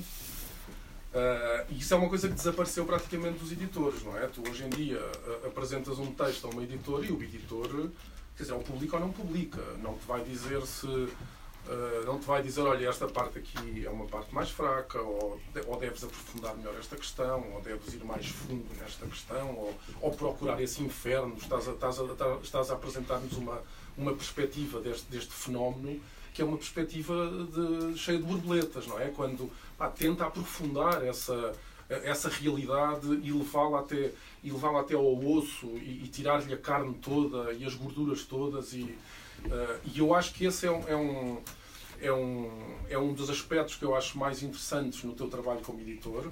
É tu agarrares num texto e trabalhares o texto com o autor, não é? E isso tem a ver com uma coisa que é essencial que nós, no fundo, perdemos essa, essa noção, é de que nós estamos sempre, na verdade, quando falamos de, de autores, de editores, estamos sempre a falar de leitores. É? Um autor é sempre, antes e depois, um leitor. É um leitor, como um autor, para ser autor, tem que, ser, tem que ter sido leitor antes e é leitor no momento em que está a escrever, não é? Um, um, ou seja, é sempre. E o editor é também ele sempre um leitor, não é? E, portanto, o que é que é para mim um editor, o que é que é, ou o que é que é um autor, é, tem que sempre remeter para esta ideia do, do leitor. É? e, e, e, o papel do editor como sempre como aquilo que tu referiste tanto, a questão da amizade, não é? Da relação, de como é que na relação entre duas pessoas de repente começa a surgir uma figura, uma terceira figura, que é uma figura fantasmática, que é o resultado da soma dessa conversa. Que, ou seja, que é, que é, que é muito mais do que, do, do que a soma uh, de, de, destes dois elementos, não é? Em que o resultado final é sempre maior do que a soma das partes, não é? Uh, isto por um lado, não é? Eu acho que esta ideia de, de pensar no editor é sempre pensar no editor como alguém que vai, pega num texto, toma contacto com um texto e o procura, no diálogo com o autor, o procura também transformar, o moldar, não é? Uh, porque, na verdade, nenhum texto, todos os textos são sempre um, um, trabalho coletivo e nós muitas vezes esquecemos disto. Nenhum, não há nenhum texto que seja puramente um trabalho individual, não é? todos os textos são, em última análise, sempre um trabalho coletivo que resultam dessa relação, não é? Uh, e depois queria já agora perguntar também o que é que tu achas. Uh, eu acho, de facto, os teus livros têm esse, uh, esse aspecto de ser, quererem ser o mais diáfanos possíveis, no, no, no sentido em que procuram anular todos os intermediários ou todas as mediações entre o autor e o leitor, não é? Não há badanas, não há textos de badanas, não há não há textos de contracapas, não há sinopses, não há não sei o quê. E o que é que tu achas da importância do título? Tu achas que o título também não era uma coisa que podia ser perfeitamente eliminada dos livros? Ou que, é que tu, porquê, porquê que tu mantens títulos nos teus livros? O autor. Vamos, pronto, vamos, não vamos ser tão radicais. É o caso do Fernando Guerreiro, não é? Não, o caso do Fernando Guerreiro, que em alguns casos opta por não pôr. Sim, é? sim, sim. Opta por não pôr o seu nome na, ou até dos desenhos de capa, não é? Podia ser simplesmente um. Deixa-me tentar ir à primeira que tu fizeste, que é. Isso tem a ver com esse antagonismo em relação a essa ideia. A, a primeira pergunta que fizeste, que era. Ah, já agora, sobre... deixa-me só colocar uma questão, só para depois, depois calmo, que é. Ou talvez vocês me saibam explicar. Eu, eu ontem estive na FNAC e verifiquei que agora até a FNAC tem uma secção de livros em segunda mão. É nova, é nova. Porque é uma coisa extraordinária. O que eu, a minha sensação que me dá, e agora ainda o teu, o teu discurso meio apocalíptico, não é? De, que o capitalismo vai acabar. Não, não, isso não é definido. apocalipse, isso é, isso é a felicidade. É finalmente não, esta não, porra acaba, finalmente podemos ir viver outra coisa. É que eu acho que nós, as editoras estão a caminhar no sentido, tal como o Marx dizia relativamente ao capitalismo, que o capitalismo contém em si os germes, os, germes da própria destruição. E eu acho que os editores hoje em dia estão, a edição está, contém em si os claro. próprios germes da sua destruição, no sentido é que eu tenho a impressão que a edição é uma coisa que vai acabar. E os livreiros é que, vão, é que se vão tornar de facto as grandes figuras, porque vai-se vai -se tudo transformar em alfarrabistas. As livrarias de, de, livros, de edições novas vão desaparecer, porque esta, esta quantidade absolutamente pá, uh, assoberbante de, de, de, livros, de edição de livros, e falo contra mim, porque sou um gajo que publica imenso, não é? Uh, uh, e, que, e que a certa altura já quase que, quase que dou por mim, dei por mim no outro dia a pensar naquela frase que o Luís Pacheco dizia, e os, os surrealistas gozavam com o João Gaspar Simões, que dizia eu tenho tantos livros para escrever que não tenho tempo para ler, não é? Uhum. E, e, é, e, é a sensação que dá também hoje em dia que os autores são são convidados a, a, a, fazer tanta coisa para promover os seus livros que eu, eu pergunto-me qual é que é o tempo que sobra de facto para, para ser um leitor, não é? E, e, e eu, agora, imaginando uma espécie de um futuro uh, utópico, eu, tô, eu consigo imaginar o fim da edição e nós vamos ter só alfarravistas. Para mim, isso era um, era um mundo absolutamente maravilhoso, não é? Eu acho que houve um editor que disse isso, que a melhor edição que faria um neste momento os editores seria combinarem durante dois anos vamos estar quietos. Era um golpe, seria uma coisa com uma força para já, faria com que os livros que eles já editaram ganhassem uma nova vida. Uhum. Depois mostravam um gesto contra uh, o regime da produção brutal. Mas deixa-me só uma nota aí em relação ao que tu estavas a dizer. O fim do capitalismo tem um péssimo marketing, porque é sempre apocalíptico. E não. É, é, aí lá está, nós estamos tão coisa que é fala sempre cenários pós-apocalípticos quando um gajo começa a, a, falar de um fim de estado de coisas. Não, não é o apocalipse. É, pode ser mais difícil imaginar o fim, do, o, o fim do capitalismo do que o fim do mundo apenas por, por esta razão, porque estás a pensar em, em economias. Se começares a pensar em termos poéticos, começas logo a ficar excitado, começas a dizer: é pá, vamos pôr bomba, bombas nesta merda, ficas com pressa que isto acabe. Uh, pensar poeticamente é começar a pensar: ia pá, nós podíamos fazer assim, e depois podíamos fazer assim. E alguém te diz assim: mas, mas assim agora não dá. Ele diz: então temos que destruir isto, que é para podermos fazer outras coisas. E é preciso as pessoas lerem poesia. Poesia não aqui no sentido de versos. Uhum. Uh, autores poéticos, autores que, quando estão a pensar, já estão a, a falar de ficções que fazem com que a tua cabeça fique cheia de desejo que é o que está a faltar. Esse é o outro aspecto da política. Não basta sentir mal, é preciso depois também sentir desejo. Tu não podes sair à rua só sentir-te mal, tens de ter muito tesão. E isso é o que o capitalismo também. O capitalismo, a lógica do capitalismo é transformar-nos nos muros e nós rapidamente vamos ser incapazes de nos reproduzirmos porque estamos todos a perder o semen e não sei o quê.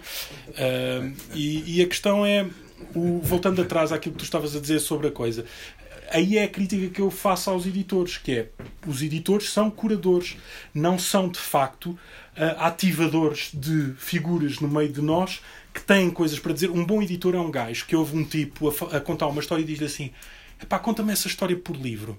Ele diz: é pá, mas eu não, não sei o quê. Não te preocupes, nós depois damos ali uma volta àquilo, eu, eu ajudo-te. Não... Isto é um bom editor. O bom editor é o gajo que anda por aí e vê que um tipo tem uma boa história e pede-lhe e pede-lhe a história. E depois, quando ele conta a história, diz assim: Esta parte da história não me, não me ajuda a, a cozer a coisa e tal. Isto é um, um, bom editor. O resto são curadores e divulgadores. São pessoas que andam a fazer viagens, viagens nas, nas bibliotecas e não sei o quê, e andam à procura. Aliás, estes editores, quase todos, andam sempre a comprar. Sabes como é que eles fazem? Compram a, a, ver o que é que a New Yorker anda a falar. Eles já nem se dão ao trabalho de ler de facto os livros. Eles fazem assim uma espécie de.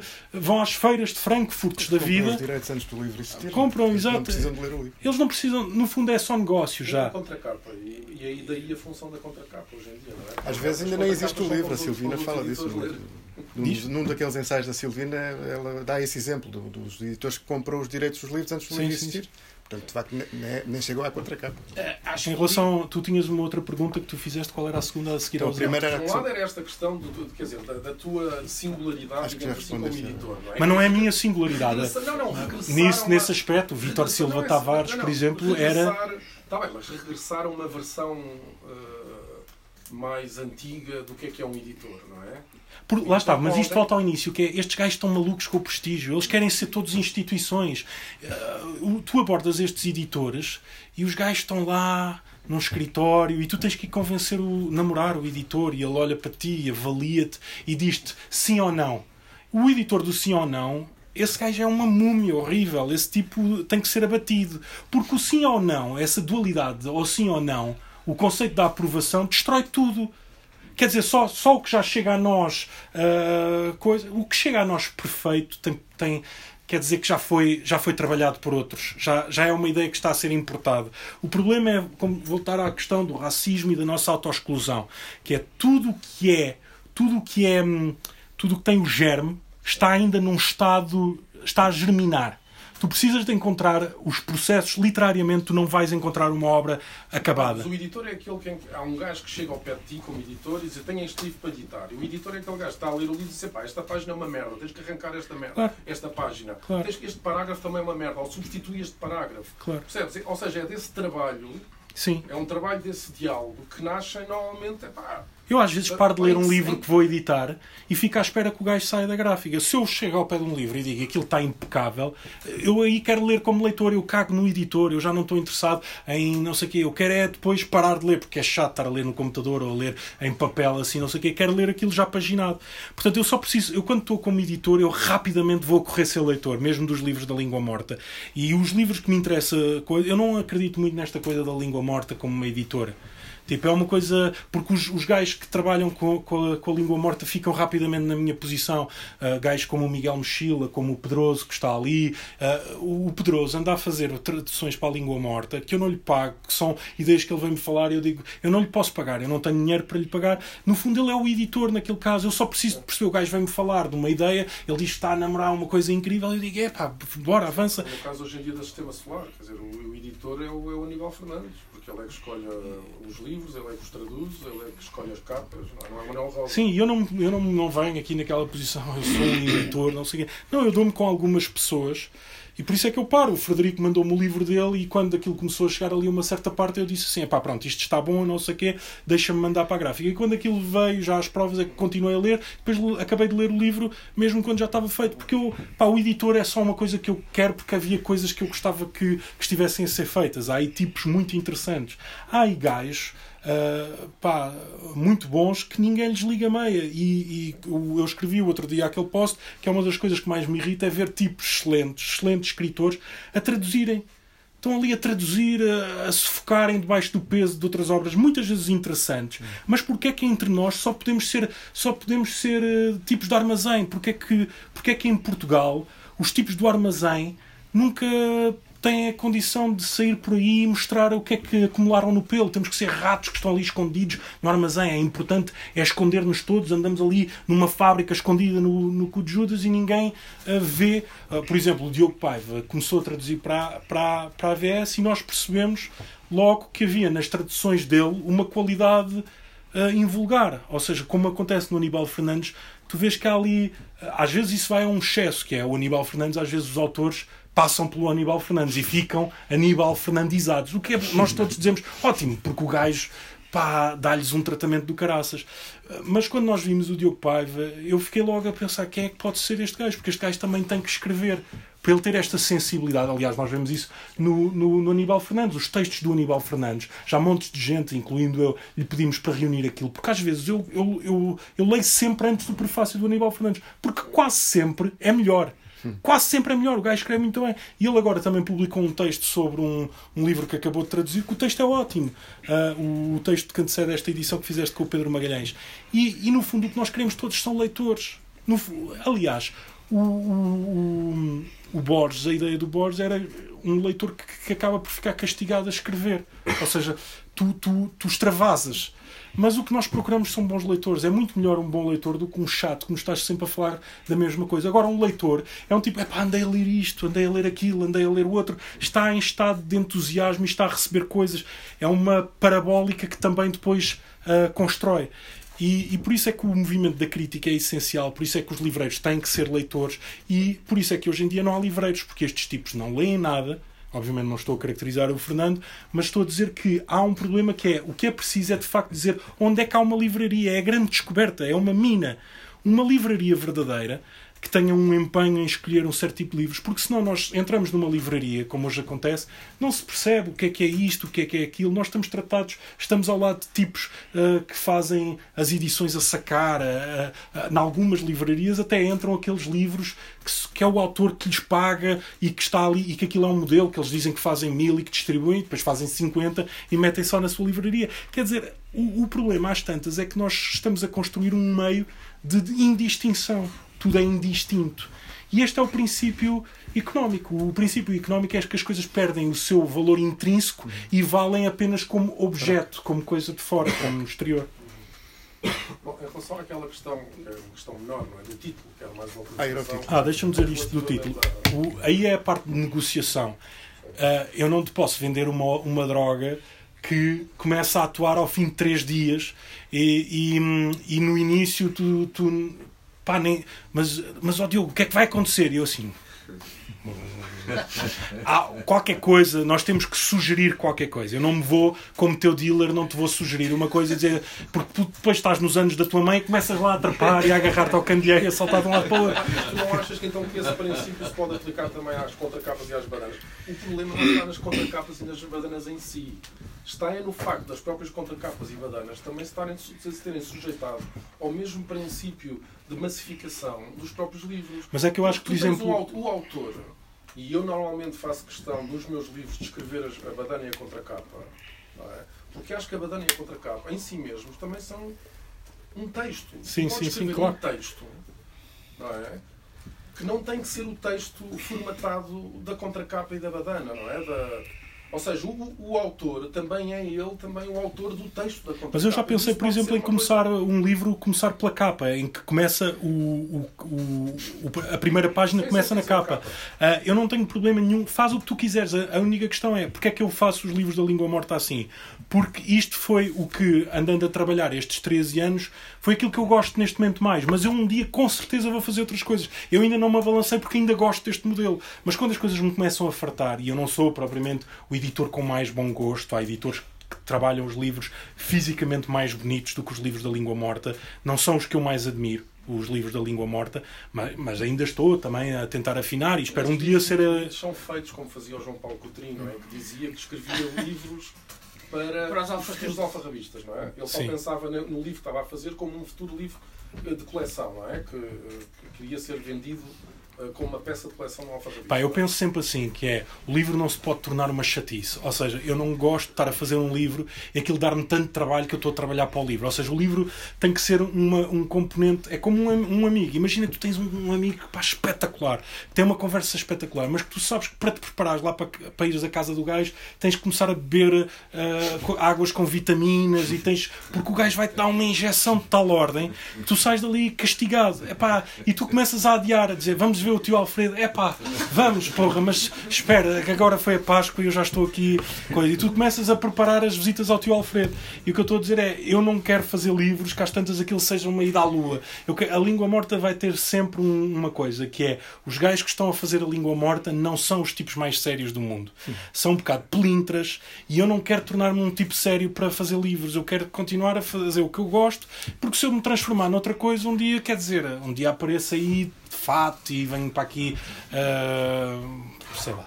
Bom, mas o, o, o, que interessa é isso. Eu acho que não, não pode dar cabo da paixão, não pode dar cabo da, do gozo. É como se fosse, tens que dar um nome à droga, não é? Tem que se dizer isto é cocaína, isto é heroína, isto é. Eu estou sempre a chatear os autores para mudarem os títulos, quando eu acho que os gajos. Sim, para mudar os títulos. Muitos autores chegam com títulos para que eu olho para aquilo e penso, pá, mas isso é. Como editor, o que, o que é que é para ti um bom título? Olha, o Depois da Lei, por exemplo. Depois da Lei eu acho que é uma, uma frase-chave, é uma senha.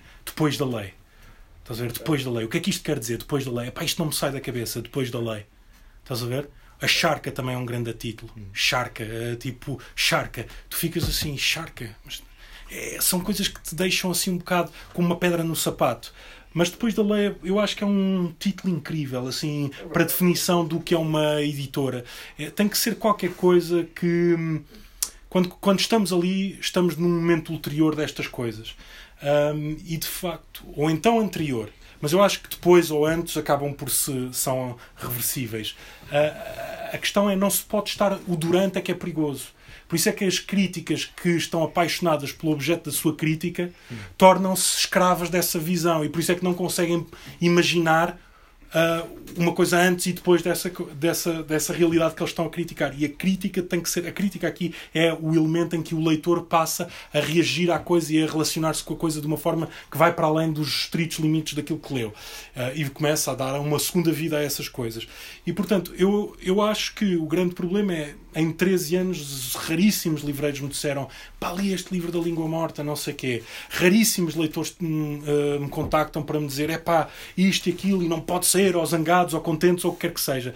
O que há é este estado em que as pessoas estão num, num grau de anemia de tal ordem que a grande questão hoje em dia para um editor, para um livreiro, para o que quer que seja que queira ser alguma coisa é como é que nós indispomos. E por isso é que eu gostei, embora não concorde necessariamente com a mensagem, adorei aquele gesto daquela pessoa que se levantou no teatro e fez um basqueiro. Aquilo é lindo, aquilo é o teatro. É, o teatro começou, até ali aquilo não era teatro, era umas, pronto, foram buscar uma coisa, havia um filme, eles meteram, fizeram com os nossos atores bonitos que fazem as coisas, que está tudo bem, é, é o que deve ser, é o que a gente está à espera, saímos dali a sentir, ah, gostaste, gostei, não sei o quê.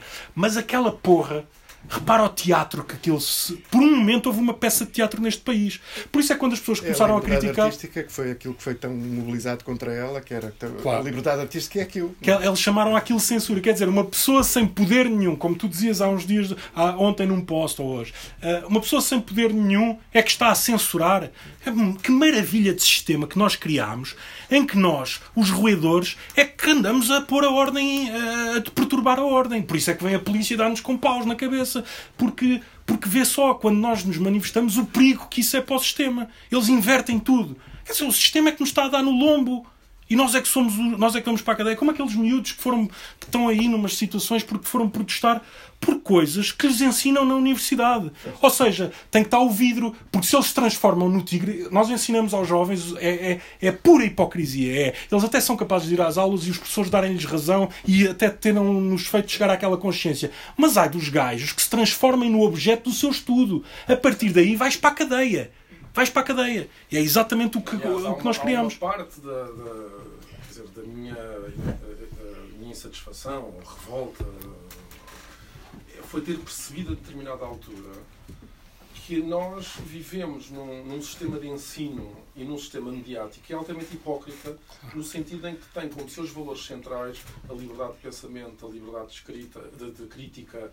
É? E sempre e eu cresci desde criança, a ouvir os adultos a dizer ah, as novas gerações não têm sentido crítico, uh, são, não têm liberdade de pensamento, etc. E de repente, quando eu comecei a tentar exercer isso, pá, fui automaticamente, pá, deram-me um caldo e puxaram-me para baixo. Porque tu, ou seja, foi ter-me percebido que isso não passa de uma retórica, é? que no fundo é, retórica, é uma retórica que é quase consensual no meio, não é? no meio cultural, que é a defesa destes grandes valores, mas depois quando tu os praticas, uh, és um alvo a bater. É, o princípio. Deixa-me só dizer uma coisa. além do João Pedro, se alguém quiser uh, também intervir, estamos nessa. Mas deixa-me só dizer uma coisa. Parte. O princípio do, da regulação, da comunicação entre nós é um princípio que é tudo tem que ser senso comunizante. Nenhuma ideia pode desferir golpes e abalar a coisa. Por isso é que, o, o no fundo, chamar cultura ou mediatismo tu podes chamar censura. Aquilo que se exerce como mediatismo é uma representação de nós que nos censura, que não nos deixa ver quem nós somos. É um espelho que nós chegamos a ele e ele mente-nos inteiramente e deixa-nos com uma percepção errada. Portanto, nós hoje em dia vivemos numa censura finíssima. Eu preferia ter censores, porque assim eu podia odiar aquele gajo ou até estabelecer como o Vitor Silva Tavares fazia, que já sabia como é que havia de aldrabar o censor. O problema é este mecanismo que se mete dentro de nós. É que a censura se torna autocensura. E depois, repara, a crítica é sempre crítica da singularidade. Ou seja, a primeira coisa que eles dizem dizem assim: é pá, o gajo disse coisas não sei o quê, mas eu não concordo com aquilo, ele cedeu-se, não sei o quê. O que é que isso significa? Aquilo é uma singularidade. Ou seja, porque é que tu, para, para acolheres, ele tem que ser igual? Tu tens. Repara, eles só ouvem para concordar. A primeira coisa, eu não concordei com ele ali. Mas porquê é que tu havias de concordar, porra? Tu não foste lá para emular nem para ser uh, coisa. Parece que nós hoje em dia vemos a televisão e a pessoa que está na televisão ou está com um pensamento que qualquer pessoa, e depois é preciso perceber quem é que é o modelo do telespectador. Ou é aquela pessoa completamente destruída que vê qualquer coisa que seja só para ocupar a cabeça para não a fazer pensar na vida dela, ou quando nós abrimos os programas de comentário, esta lavagem que se vai fazendo semanalmente, é sempre como é que se torce o tema de maneira a não se perceber nada. Por isso é que depois nós ficamos convencidos que não se pode fazer nada. A grande convicção com que nós hoje em dia vivemos a nossa vida é acreditar que não se pode fazer nada. Pá, pode-se fazer tudo. Nós pode-se fazer tudo, é tudo é possível, tudo é possível. Por isso é que às vezes surge um Robin dos Bosques e a malta diz: acabou a lei. É depois da lei. O, o Robin dos Bosques é uma figura depois da lei. É que as pessoas percebem que há ali um elemento que a lei curiosamente está com ele. Porque a lei, a lei tem que, a lei é uma percepção que nós vamos tendo. Mas quando tu fixas a lei, não é? Tu garantes que não existe uma lei que dimana da, da, do princípio de república, não é? A lei é o maior inimigo da lei, num certo sentido. Porque a lei que deveria ser uma expressão da vontade de uma, de uma comunidade, na verdade, o que a lei serve é para garantir que a, lei, que a comunidade não comece a legislar. E por isso voltamos àquela conversa lá daquele poeta que diz os poetas são os verdadeiros legisladores. Em que medida é que são legisladores? Porque propõem hipóteses. Não é os poetas que escrevem mais uma vez em verso. Aliás, como diz o Cesarini, é muito uh, perigoso nós hoje em dia andar a acharmos que a poesia se confunde com os versos, ou que o que é preciso é andar a escrever versos. Uh, o escrever versos tornou-se uma espécie de é uma doença, é mais outra doença, essa coisa que anda por aí dos versos. Os versos tornou-se um dos maiores inimigos da poesia hoje em dia, porque as pessoas às tantas acham que o verso é, um, é esse livrinho que toda a gente quer trazer, aquilo que o Luís Oliveira dizia, que é hoje em dia toda a gente tem que ter escrito um livrinho. e esses versos não dizem nada normalmente. Esse é que é o perigo. É como é, nós lemos livros inteiros e não há um verso Há uma porrada de versos, mas não há um verso no sentido original, que é uma coisa qualquer que cause incomodidade à língua, cause incomodidade ao sentido que a língua tenta uh, apanhar e depois cause incomodidade à comunidade, ao espaço que, que, supostamente abrange a comunidade e que nós percebemos hoje em dia que todos esses espaços aí em fora servem para nos, para nos afastar. Isto, no fundo, o que a polícia faz em último recurso, que é vir uh, afastar-nos, quando eles começam a ver, começa a surgir ali um nódulo, a polícia vem, vai cada um para o seu lado. Dispersar. É, esta cidade é uma manobra de dispersão. Isto é para nos dispersar. As nossas cidades, com estes carros a virem, ninguém se consegue pôr numa esquina, está sempre assim. Pronto, e essa é que é a dinâmica. Eu, eu queria. Bom, eu, queria agradecer muito a, a esta conversa, é? porque ela foi magnífica e eu não consigo ir mais além. Eu, acho que esta, esta conversa é exemplar no que deve ser, que é criar uma capacidade com assombro. E, e isso, isso ao longo do, da conversa eu lembrei, quer dizer, eu não, não consigo falar muito para além, eh, mas lembrei-me de, de que, a propósito de algumas coisas que disse o Diogo, que o Saramago também foi tradutor, o Vitorino Nemésio, eh, eh, uma série de escritores também foram, tal como hoje eh, tinham de, de, o próprio Herberto, Ernesto Sampaio, o Luísa Neto Jorge, grande, também tiveram, portanto, o, portanto, dá a ideia que este, que este apocalipse é, como dizia o Krauss, um apocalipse estável. Uh, Lembrei-me também de que o Hamlet, não é? A propósito do que o Jorge diz, da, da mentira e da retórica, o Hamlet, não é? E o Polónio era o tipo da corte, o especialista na mentira. O Hamlet acabou por não querer ser rei da Dinamarca e para isso teve de enlouquecer. É? E eh, há, eh, há tempos li um slogan que achei curioso, que era enriquece ou enlouquece. Exatamente. Enriquece ou enlouquece.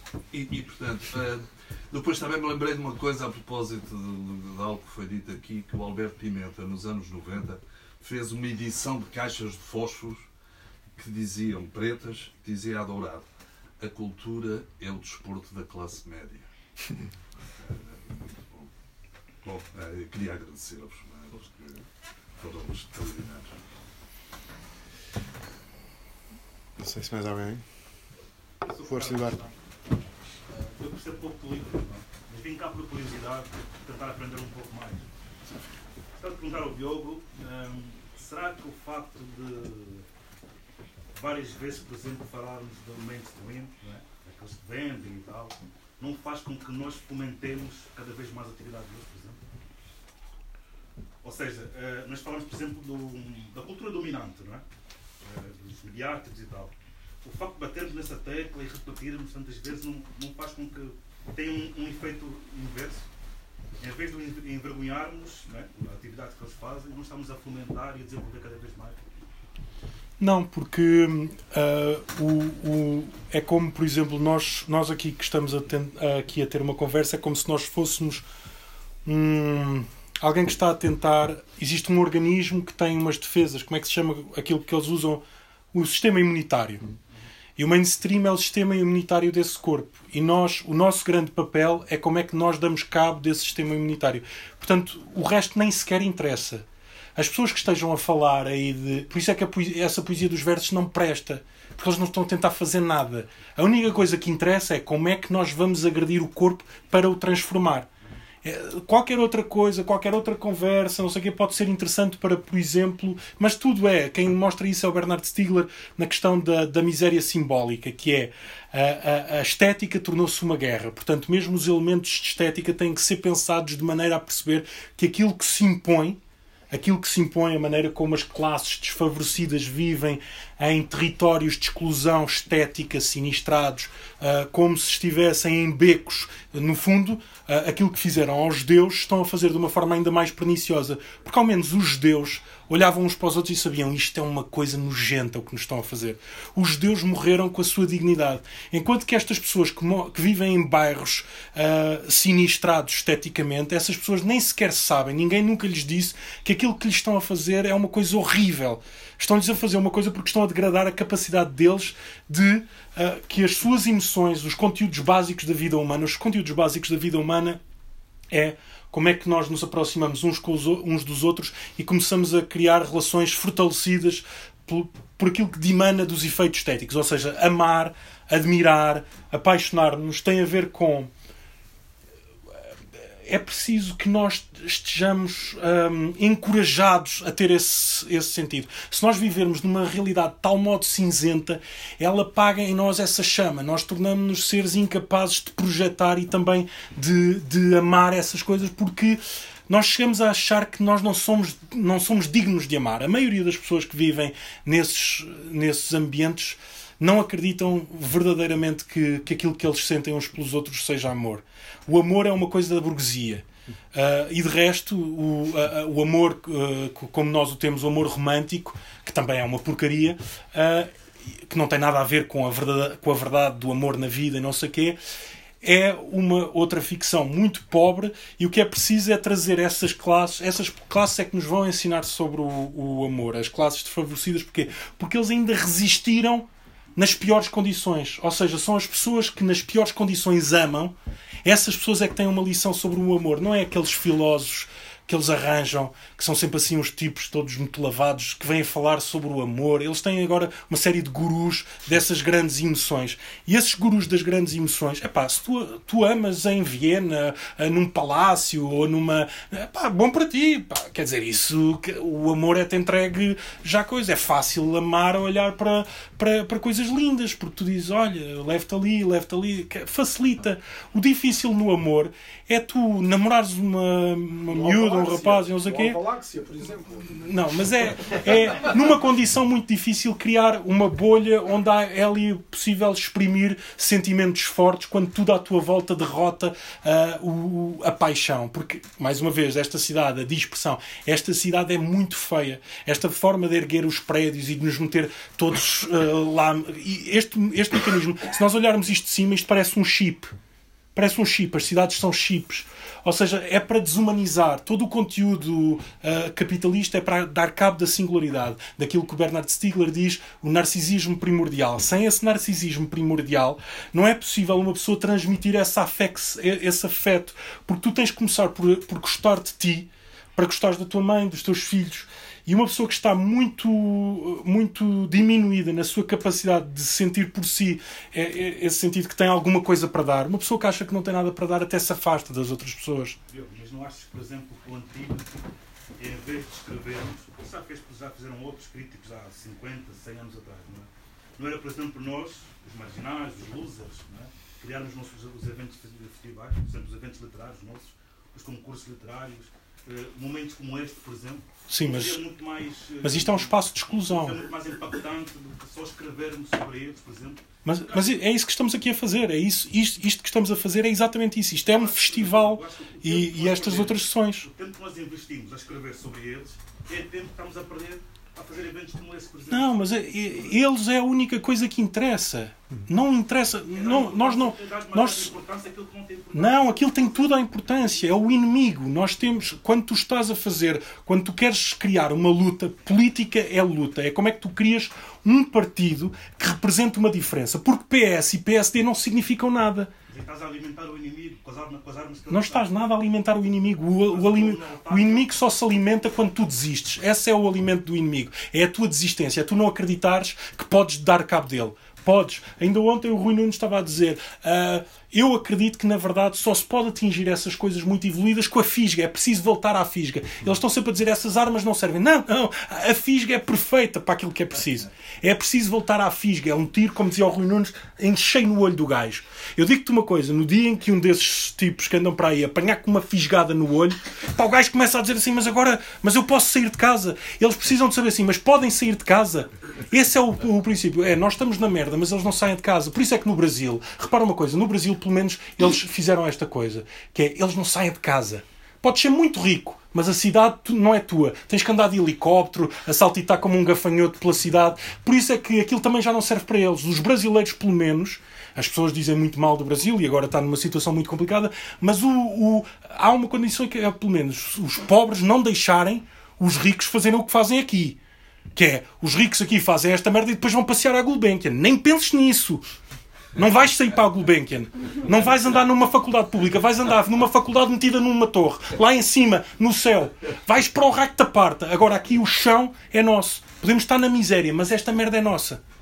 E o pior aqui em Portugal é exatamente isto: é que não há um festival, não há uma livraria onde tu possas ir falar. Não há uma, pá, não há uma, não te convidam. Pior do que isso, tu podes estar a dizer não sei o que, eles não partilham nada, tu não existes. Eles, uh, os próprios tipos que se dizem li livreiros independentes segregam-nos, participam no mesmo esquema do mainstream. Ou seja, é preciso explicar-lhes o que é que é o mainstream e se eles não. Repara uma coisa, a pior coisa que pode acontecer é editoras independentes que usam o mesmo sistema de combate do coisa. Nós temos editoras independentes absolutamente colonizadas pelo regime mediático. As editoras independentes, para aí em 100 em 100 há uma que se o Pedro Mexia amanhã não escrever, escrever sobre eles não vai correr partilhar. Epá, o que é que é isto? Quer dizer, o, o rei que te chama, um, o rei que está lá a, a, desvalorizar o teu trabalho, fala de ti e tu ficas todo contente. Este é que é o problema. É tu no fim acabas por valorizar uma hierarquia que dá cabo de, que, que, te humilha. E este é que é o problema. Temos que sair do efeito da autoexclusão, de racismo. Nós somos racistas. Racistas não é com o outro que é diferente, é, com, é sobretudo de racismo dentro da semelhança. Nós só acreditamos numa pessoa se ela estiver lá na televisão, se ela estiver num espaço de. Se uma, uma pessoa ao, ao, pé de nós não pode dizer nada de especial. Nós não acreditamos que uma pessoa possa surgir no meio de nós. E isso dá cabo da política. E por isso é que nós só temos o António Costa, o tipo que está à frente do PSD, são pessoas em quem ninguém se revê, evidentemente pela razão óbvia, porque tu, quando vês uma pessoa que fala e tu te revês nela, ficas com medo dele. Começas a pensar que aquilo é uma agressão a ti. E, e o problema é esse, pá. Explica onde é que está a fronteira. Se tu não souberes o que é o inimigo, a tua vida, tu podes estar a ser submetido, não sei o quê. Ou, pelo menos, quando uma pessoa estava como os judeus estavam, como estavam os escravos, o escravo não tinha dúvida nenhuma de quem é que era o inimigo. E essa é a, é a, valência da exploração como era antigamente. É que ao menos aquelas pessoas estavam na merda, mas à primeira hipótese os gajos anavalhavam o gajo. E é isso, eu pá, não, não vou dizer isto porque, porque seria uma loucura. Eu não, eu não, prefiro, não preferia ser um escravo, mas seria uma, eu seria melhor, eu seria um homem mais interessante se eu estivesse nos campos de algodão e se o gajo me virasse as costas eu anavalhava o gajo. Portanto, este é o elemento, é, ao contrário do que as pessoas dizem, é conhecer, é conhecer o inimigo, odiar o inimigo, porque o problema destes gajos é eles adoram o inimigo. É pá, fogo, os gajos passam os dias a tentar que o inimigo olhe para eles. Pá, e depois oferecem-lhes os melhores filhos. Repara, o que acontece é que as classes pobres estão a produzir os seus melhores e vão a correr entregá-los vão a correr e depois o miúdo fica lá perdido, sem a cultura dele, eh, vão buscá-lo, há uma tribo, não sei o quê, o gajo anda lá, nunca mais tem ninguém com quem se relacionar. Já viste como o, o que é que o Cristiano Ronaldo fez? Meteu-se naquela casa, que não tem nada a ver, o gajo está lá perdido, coitadito. Já viste a namorada dele, coitadita, também anda ali perdida nas lojas de moda. Percebes? É, as pessoas, as pessoas automaticamente. Uh, colocam-se dentro de um lugar para tentar representar a classe mais alta e depois fazem esta coisa que é os novos ricos, que ficam numa, numa posição ridícula, coitadinhos, com a necessidade que eles têm de parecer que são daquilo que, eles, que, daquilo que parece que é melhor. A questão é inverter essa coisa e mostrar que aquilo que parece que é melhor é horrível. É horrível que uma pessoa queira ter um carralhão em que dava. Eh, é horrível que uma pessoa tenha uma casa enorme e depois as outras pessoas não podem. Isso é tudo horrível. Isso é tudo má criação. Os ricos são mal criados o, a, a classe que aparece como refinada é completamente mal criada. Porque o princípio da boa criação é o, é, é, é o que serve para ti, o que chega para ti e o que chega para o outro. Isso é, o, é, a base da criação. É, se eu for contigo a um restaurante, tu não vais comer o teu prato e depois começas a comer o meu. É uma criação, pá. Deixa-me comer o meu prato. Então como é que nós estamos a treinar as pessoas para andarem todas... Chega-se a um restaurante e começa tudo... Uh, é como aquela série em que andam uns gajos a descer e os, os primeiros comem com uma selvageria. Repara, os ricos são os tipos que se põem à mesa e deixam a, a mesa num estado tal. Quando nós vamos comer mesmo a comida que sobrou está com um mau aspecto. É pá, comam com. Tira o croissant. Não... Estás a perceber? Não, a questão é que pá, passar mais da palavra ao ato. Eh, criar mais eventos literários, mais festivais, mais concursos literários, por exemplo, nós. Não é? E não perder demasiado tempo a a criticá-los, a falar sobre eles. Pá, eu tenho tentado, eu tenho tentado, eu tenho tentado, não, não dá, eles não te deixam ir falar, eles não te convidam. Eu tenho tentado, acredita que. Eu estou a tentar. Mas tu gostarias de estar lá nesses sítios? Não, gostaria de falar, de falar com os, com as, de, de, uma maneira em que eu pudesse falar, fosse onde fosse, em algum sítio. Gostaria de falar numa livraria independente. Eu estou contente de estar aqui ao lado do Fernando, que além do mais. Podias ser convidado para ir ao Correntes Escritas, não? Já fui, só que a questão. Não, não, não fui como, como coisa. Só que o problema. Eu explico-te o que é que acontece. O outro dia nós fomos a uma festa a apresentar um livro do, do, de, um, de um autor da língua morta. Era num sítio em Monte Moro Novo. Eu cheguei lá, começámos a apresentar, fomos a seguir ao Água Lusa e ao e aquele outro que aparece sempre em parelha com ele, o, o Miyakoto, e fomos falar e eles queriam ir eh, jantar. Uh, estava lá uma série pá, gente muito bem, não sei o quê e tal, e queriam ir jantar com os, com os autores e não sei o quê, e nós chegámos lá para apresentar o livro e eu senti um grau de. Pá, eles queriam que nós fizéssemos aquilo em 5 minutos e saíssemos. E o autor falou antes de mim, e eu, quando estava a ouvir o autor, vi que ele começou, tá, ele estava com vontade de apresentar o seu livro e rapidamente disse: Bom, pronto, eu vi. Eh, pronto, pronto, pronto. E começou a pedir desculpa. E eu agredi aquela gente. Porque eles estavam a olhar para nós e estavam-nos a censurar. Eles ainda nem sabiam o que é que nós íamos falar, mas já estavam de género. Eles não. Repara, é uma coisa, é um comportamento que é. A primeira coisa é, se não fores conhecido, se não estiveres no aparelho mediático, não tens direito a falar. Essa é a primeira coisa que é. Eles, as pessoas hoje em dia só deixam falar as pessoas que já estão a falar, que eles já ouviram a falar. Porque as pessoas depois querem fazer este. O fenómeno mais pernicioso do mediatismo é que a televisão tem que estar na rua. Eles vão a correr a ouvir. Tu agora, se levares o, o José, não sei o que, humilhados, que andou lá, que anda todos os dias na televisão, o gajo vai e enche auditórios. Porquê? Porque as pessoas ficam assim, eu quero ir ver a televisão para a rua. As pessoas querem ir a correr, ver as, os, os coisas mediáticos na rua. É isto que as pessoas pensam que é a vida, é, é realizar a imagem, é estar mais perto da imagem. Uh, o ícone, a sociedade do espetáculo, a condição é esta: é a substituição da realidade pela imagem. Por isso, a única forma de restituirmos a nossa experiência é atacarmos a imagem, para se perceber que o ícone não é verdade. Por isso é que nas religiões que se levam a sério, Deus não pode ser representado. Porque se Deus é representado, tu ficas. Deus, Jesus Cristo é loiro e tal, e não sei o quê. Então, e se Jesus Cristo for um gajo que é tudo o oposto de coisa. Se surgir agora o Jesus Cristo outra vez, tu vais dizer: Isso não é Jesus Cristo. Porra, isso, isso essa merda, isso não dá porque não bate certo com a imagem, de, o ícone, a imagem, substitui a vida, porque a partir do momento em que tu passas a olhar aquela coisa assim, tu categorizas e qualquer coisa que for, fuja à categoria, mesmo que seja o artigo autêntico, tu não lhe dás valor. Valorizar uma coisa contra a cunhagem universal é esse. Hoje em dia, tu, se eu te disser assim, se eu te sentar aqui não nesta livraria, mas num, num outro sítio, e disser assim: isto é o Doutor Umbutu. O Doutor Umbutu ganha não sei quê, é multi. Não sei. O Doutor Umbutu pode chegar lá e fazer um, um ar, não sei quê, dizer assim umas, umas coisas. As pessoas estão num estado de adoração que não o, ninguém vai avaliar, ninguém vai cunhar ali um valor daquele momento. E isso é a destituição da tua própria vida. É quando uma coisa acontece à tua frente e tu não cunhas ali naquele momento o valor, a valorização, a capacidade de compreender que valor é que aquilo tem na tua vida. São, são, exatamente, é o que tu estás a, é o que estamos a falar. É isto. um especialista, um doutor dizer que isto é arte. Quem sou eu para dizer que isto não é arte? Pois. Isto é um poema de qualidade. Quem sou eu para não fazer? Isso acontece há muito tempo. Porque há um especialista, há um doutor que estudou, que explorou aquela matéria que, que, que, que decreta, não é? Que aquilo é arte ou que não é arte, ou que a poesia é de qualidade ou que não é. Acontece, por exemplo, com a, com a própria qualidade, o conceito de qualidade acontece o mesmo. É? Eu, por exemplo, vou no metro e vejo malta a ler livros, não é? Uhum. São Tolstói, Kafka, Dostoiévski e tal. são livros de Dan Brown ou outros livros, e dá-me um prazer imenso de vê-los a ler. Deixa-me dar-te só um exemplo. Livros que, que eu não, não, não, não, categorizo como livros de qualidade, dá-me prazer ler, dá-me prazer vê-los a ler. A impunidade cultural é de tal ordem que tu. O outro dia foi entregue um prémio do Prémio Pessoa e o Balsemão proferiu nas declarações, não sei como, assim, uma coisa que, do ponto de vista crítico, de qualquer entendimento, é um disparate de todo o tamanho. Só que lá está, a coisa está automaticamente consagrada pelo facto daquela figura poder dizer as coisas mais parvas, porque é o Dr. Balsemão. E depois o Dr. Balsemão não precisa de andar aí de existir. Ele basta, eu sou o Dr. Balsemão, não sei o quê, eh, e trata mal as pessoas, pode tratar mal as pessoas, pode estar sempre numa situação em que as coisas não têm.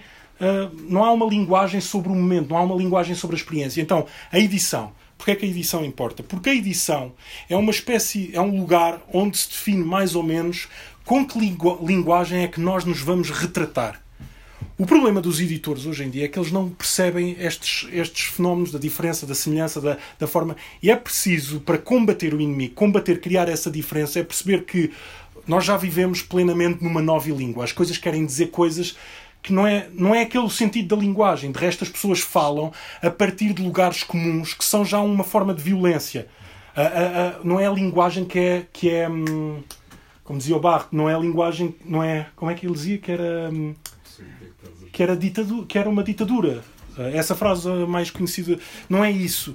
É, é a forma como a linguagem é desinvestida do seu verdadeiro sentido. Porque as palavras foram criadas originalmente e tinham um sentido muito forte. A criação da linguagem não é? É dar às pessoas a capacidade de proferir qualquer coisa com a tua boca. Repara, tu estás a tentar fazer uma nomeação, é uma tentativa de, de apropriação encantatória de um nome que sugira a presença que aquilo no teu intelecto te causa. E depois tu combinas estes signos tudo e, e, e dás uma possibilidade que é falar da cadeira quando a cadeira não está lá. E começas a falar de uma série de coisas que são coisas que só podem ser pensadas na, na, na cabeça. E depois tu combinas umas coisas com as outras e vês um cavalo cadeira. Imagina um cavalo cadeira. Nós estávamos sentados na cadeira e a cadeira andava. Pronto, depois isso dá um carro. Mas aquilo que eu te estou a dizer é o, o, o, o princípio da criação liberta-nos em relação à realidade.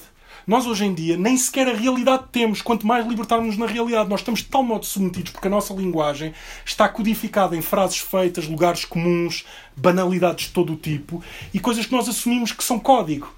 E se nós não rebentarmos e se não re, nos reapropriarmos da linguagem, não vale a pena. Repara, o que eu estou a dizer é porque é que temos que atacar o mainstream? Se tu não estiveres a falar comigo, tu podes fazer os sons mais fantásticos, tu podes dizer vou passar à ação.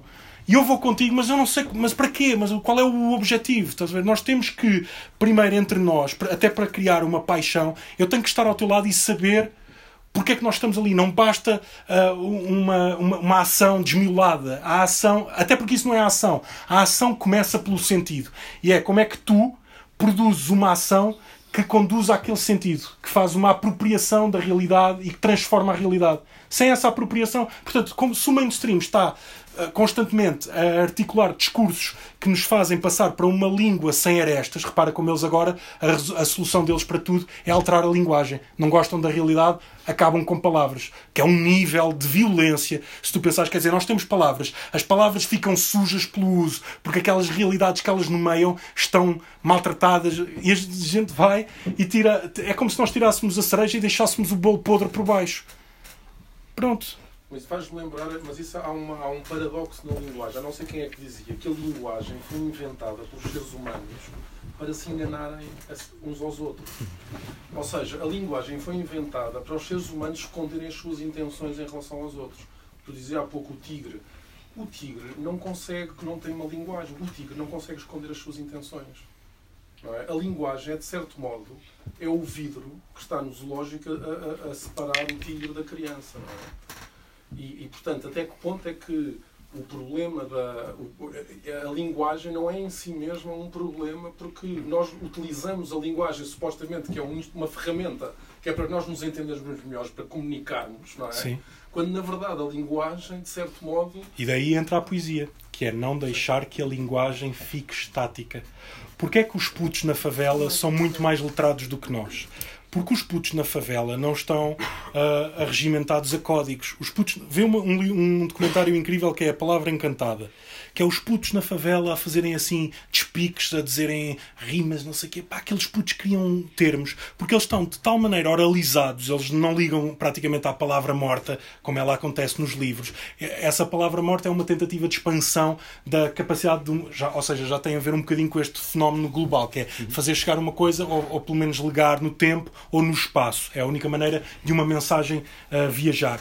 Mas a potência maior da linguagem é quando ela acontece à nossa frente. Quando tu tens o Zezinho que está ali a criar palavras e aquelas coisas têm tudo a ver com a realidade que tu conheces e o Zezinho diz coisas e tu vês que esses gajos da favela muitas vezes não têm um discurso uh, tipicamente fluente uh, academicamente, têm um discurso muito mais real. É um discurso em que as coisas se sentem quase que levam um encontrão quando aquele gajo diz.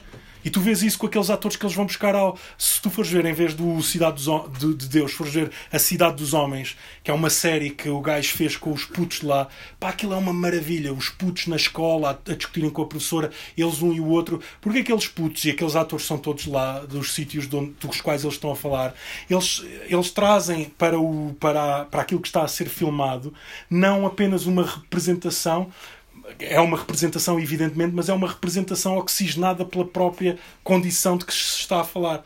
Não é que tenham que ser sempre assim, mas o que eu estou a dizer é que é importante existir essa poesia, que é um refluxo da coisa, ou seja, não ficarmos só por emitir, fixar dicionários, mas depois também estarem sempre a entrar termos novos, a, a evolução da linguagem. É isso que impede que a linguagem se transforme no vidro a, linguagem tem que criar uma semelhança para podermos nomear e ao mesmo tempo estar a evoluir para não ficar como esse vidro e para tu poderes continuar a sentir o, o tigre e a ter termos para o tigre e para, te, para que te fascine, porque senão às tantas o, porque é que o tigre no Borges é interessante? Precisamente por isso, porque o Borges está sempre a transformar o tigre, o tigre está ali a meio caminho entre a realidade e uma coisa, e o Herbert faz as mesmas coisas. O Herbert, por exemplo, nunca nomeia. Uh, os, os signos do Herbert nunca são diretamente dirigidos à realidade. São sempre uma coisa a meio caminho entre o, a capacidade de fantasia, de criação de um sentido um, que, que, se distorce, que vai para outros caminhos, e, e, essa realidade da qual ele apenas escolhe algumas propriedades. E isso é o efeito de metamorfose. É, tu escolhes umas propriedades, vais buscar outras, transformas, não sei o quê, porque, obviamente, sim, a linguagem limita sempre, sobretudo quando está fixada, quando já não mexe. Pois, só, só para dizer isso, que é mais acho do que um vidro, acho que a linguagem é um animal vivo, é mais, mais do que é, é em constante mutação. É, há uma escritora que se chama Mariana Groni, uma poeta argentina incrível, e ela disse que a um, poesia é o da, da lingu ah, na, na, linguagem, perdão, meu, meu português, é, é a forma mais exacerbada da linguagem, a poesia. Sim, sim. De, de tudo, é o que leva a, para lá do que é permitido. Ela chama-se Maria... Maria Negroni. Negroni, ok. Que recomendo muito, muito bom. Uhum. Ela fez uma série de livros a partir de, de também uma série como Cruzar Fronteiras, não? Tem uhum. um livro que se chama Objetos a Ti, outro que tem a ver com Emily Dickinson. Mas é, é, é isso, né? como uma constante mutação e desafiar a lógica, sobretudo eu acho que isso é a poesia é o fundamental de deslocar, desubicar toda a realidade. Vamos terminar? Como é que eu agora de repente estava-me a lembrar daquela cena, já que estamos aqui no Tigres de Papel, e é bom levar-nos mais longe esta, esta imagem do, do tigre, não é? Da, uh, esta metáfora do tigre porque o Diogo, uma das grandes qualidades do Diogo é que o Diogo é uma espécie de fábrica constante de metáforas, não é? Diogo, é, eu nunca, nunca, nunca conheci ninguém que tivesse essa capacidade metafórica de, de transformar, estar constantemente a transformar a realidade com metáforas. E o Diogo tem esta coisa que é. Uh, mesmo quando nós não concordamos com ele, e há imensas vezes que eu não concordo com ele, mas, mas a, a metáfora do Diogo, as metáforas do Diogo redimem a sua falta de, para mim, a falta de razão. É como eu dizia, é como eu dizia há pouco que alguém dizia que uma boa metáfora é como uma verdade científica. É?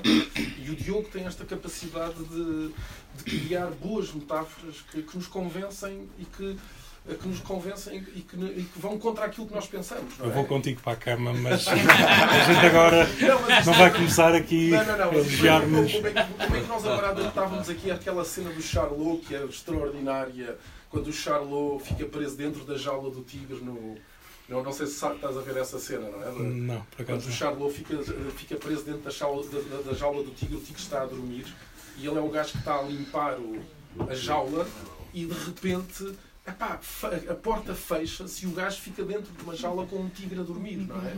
E o gajo quer sair da jaula e não consegue sair e, está com medo que o tigre acorde. É? E... Vamos para a cama já, calma.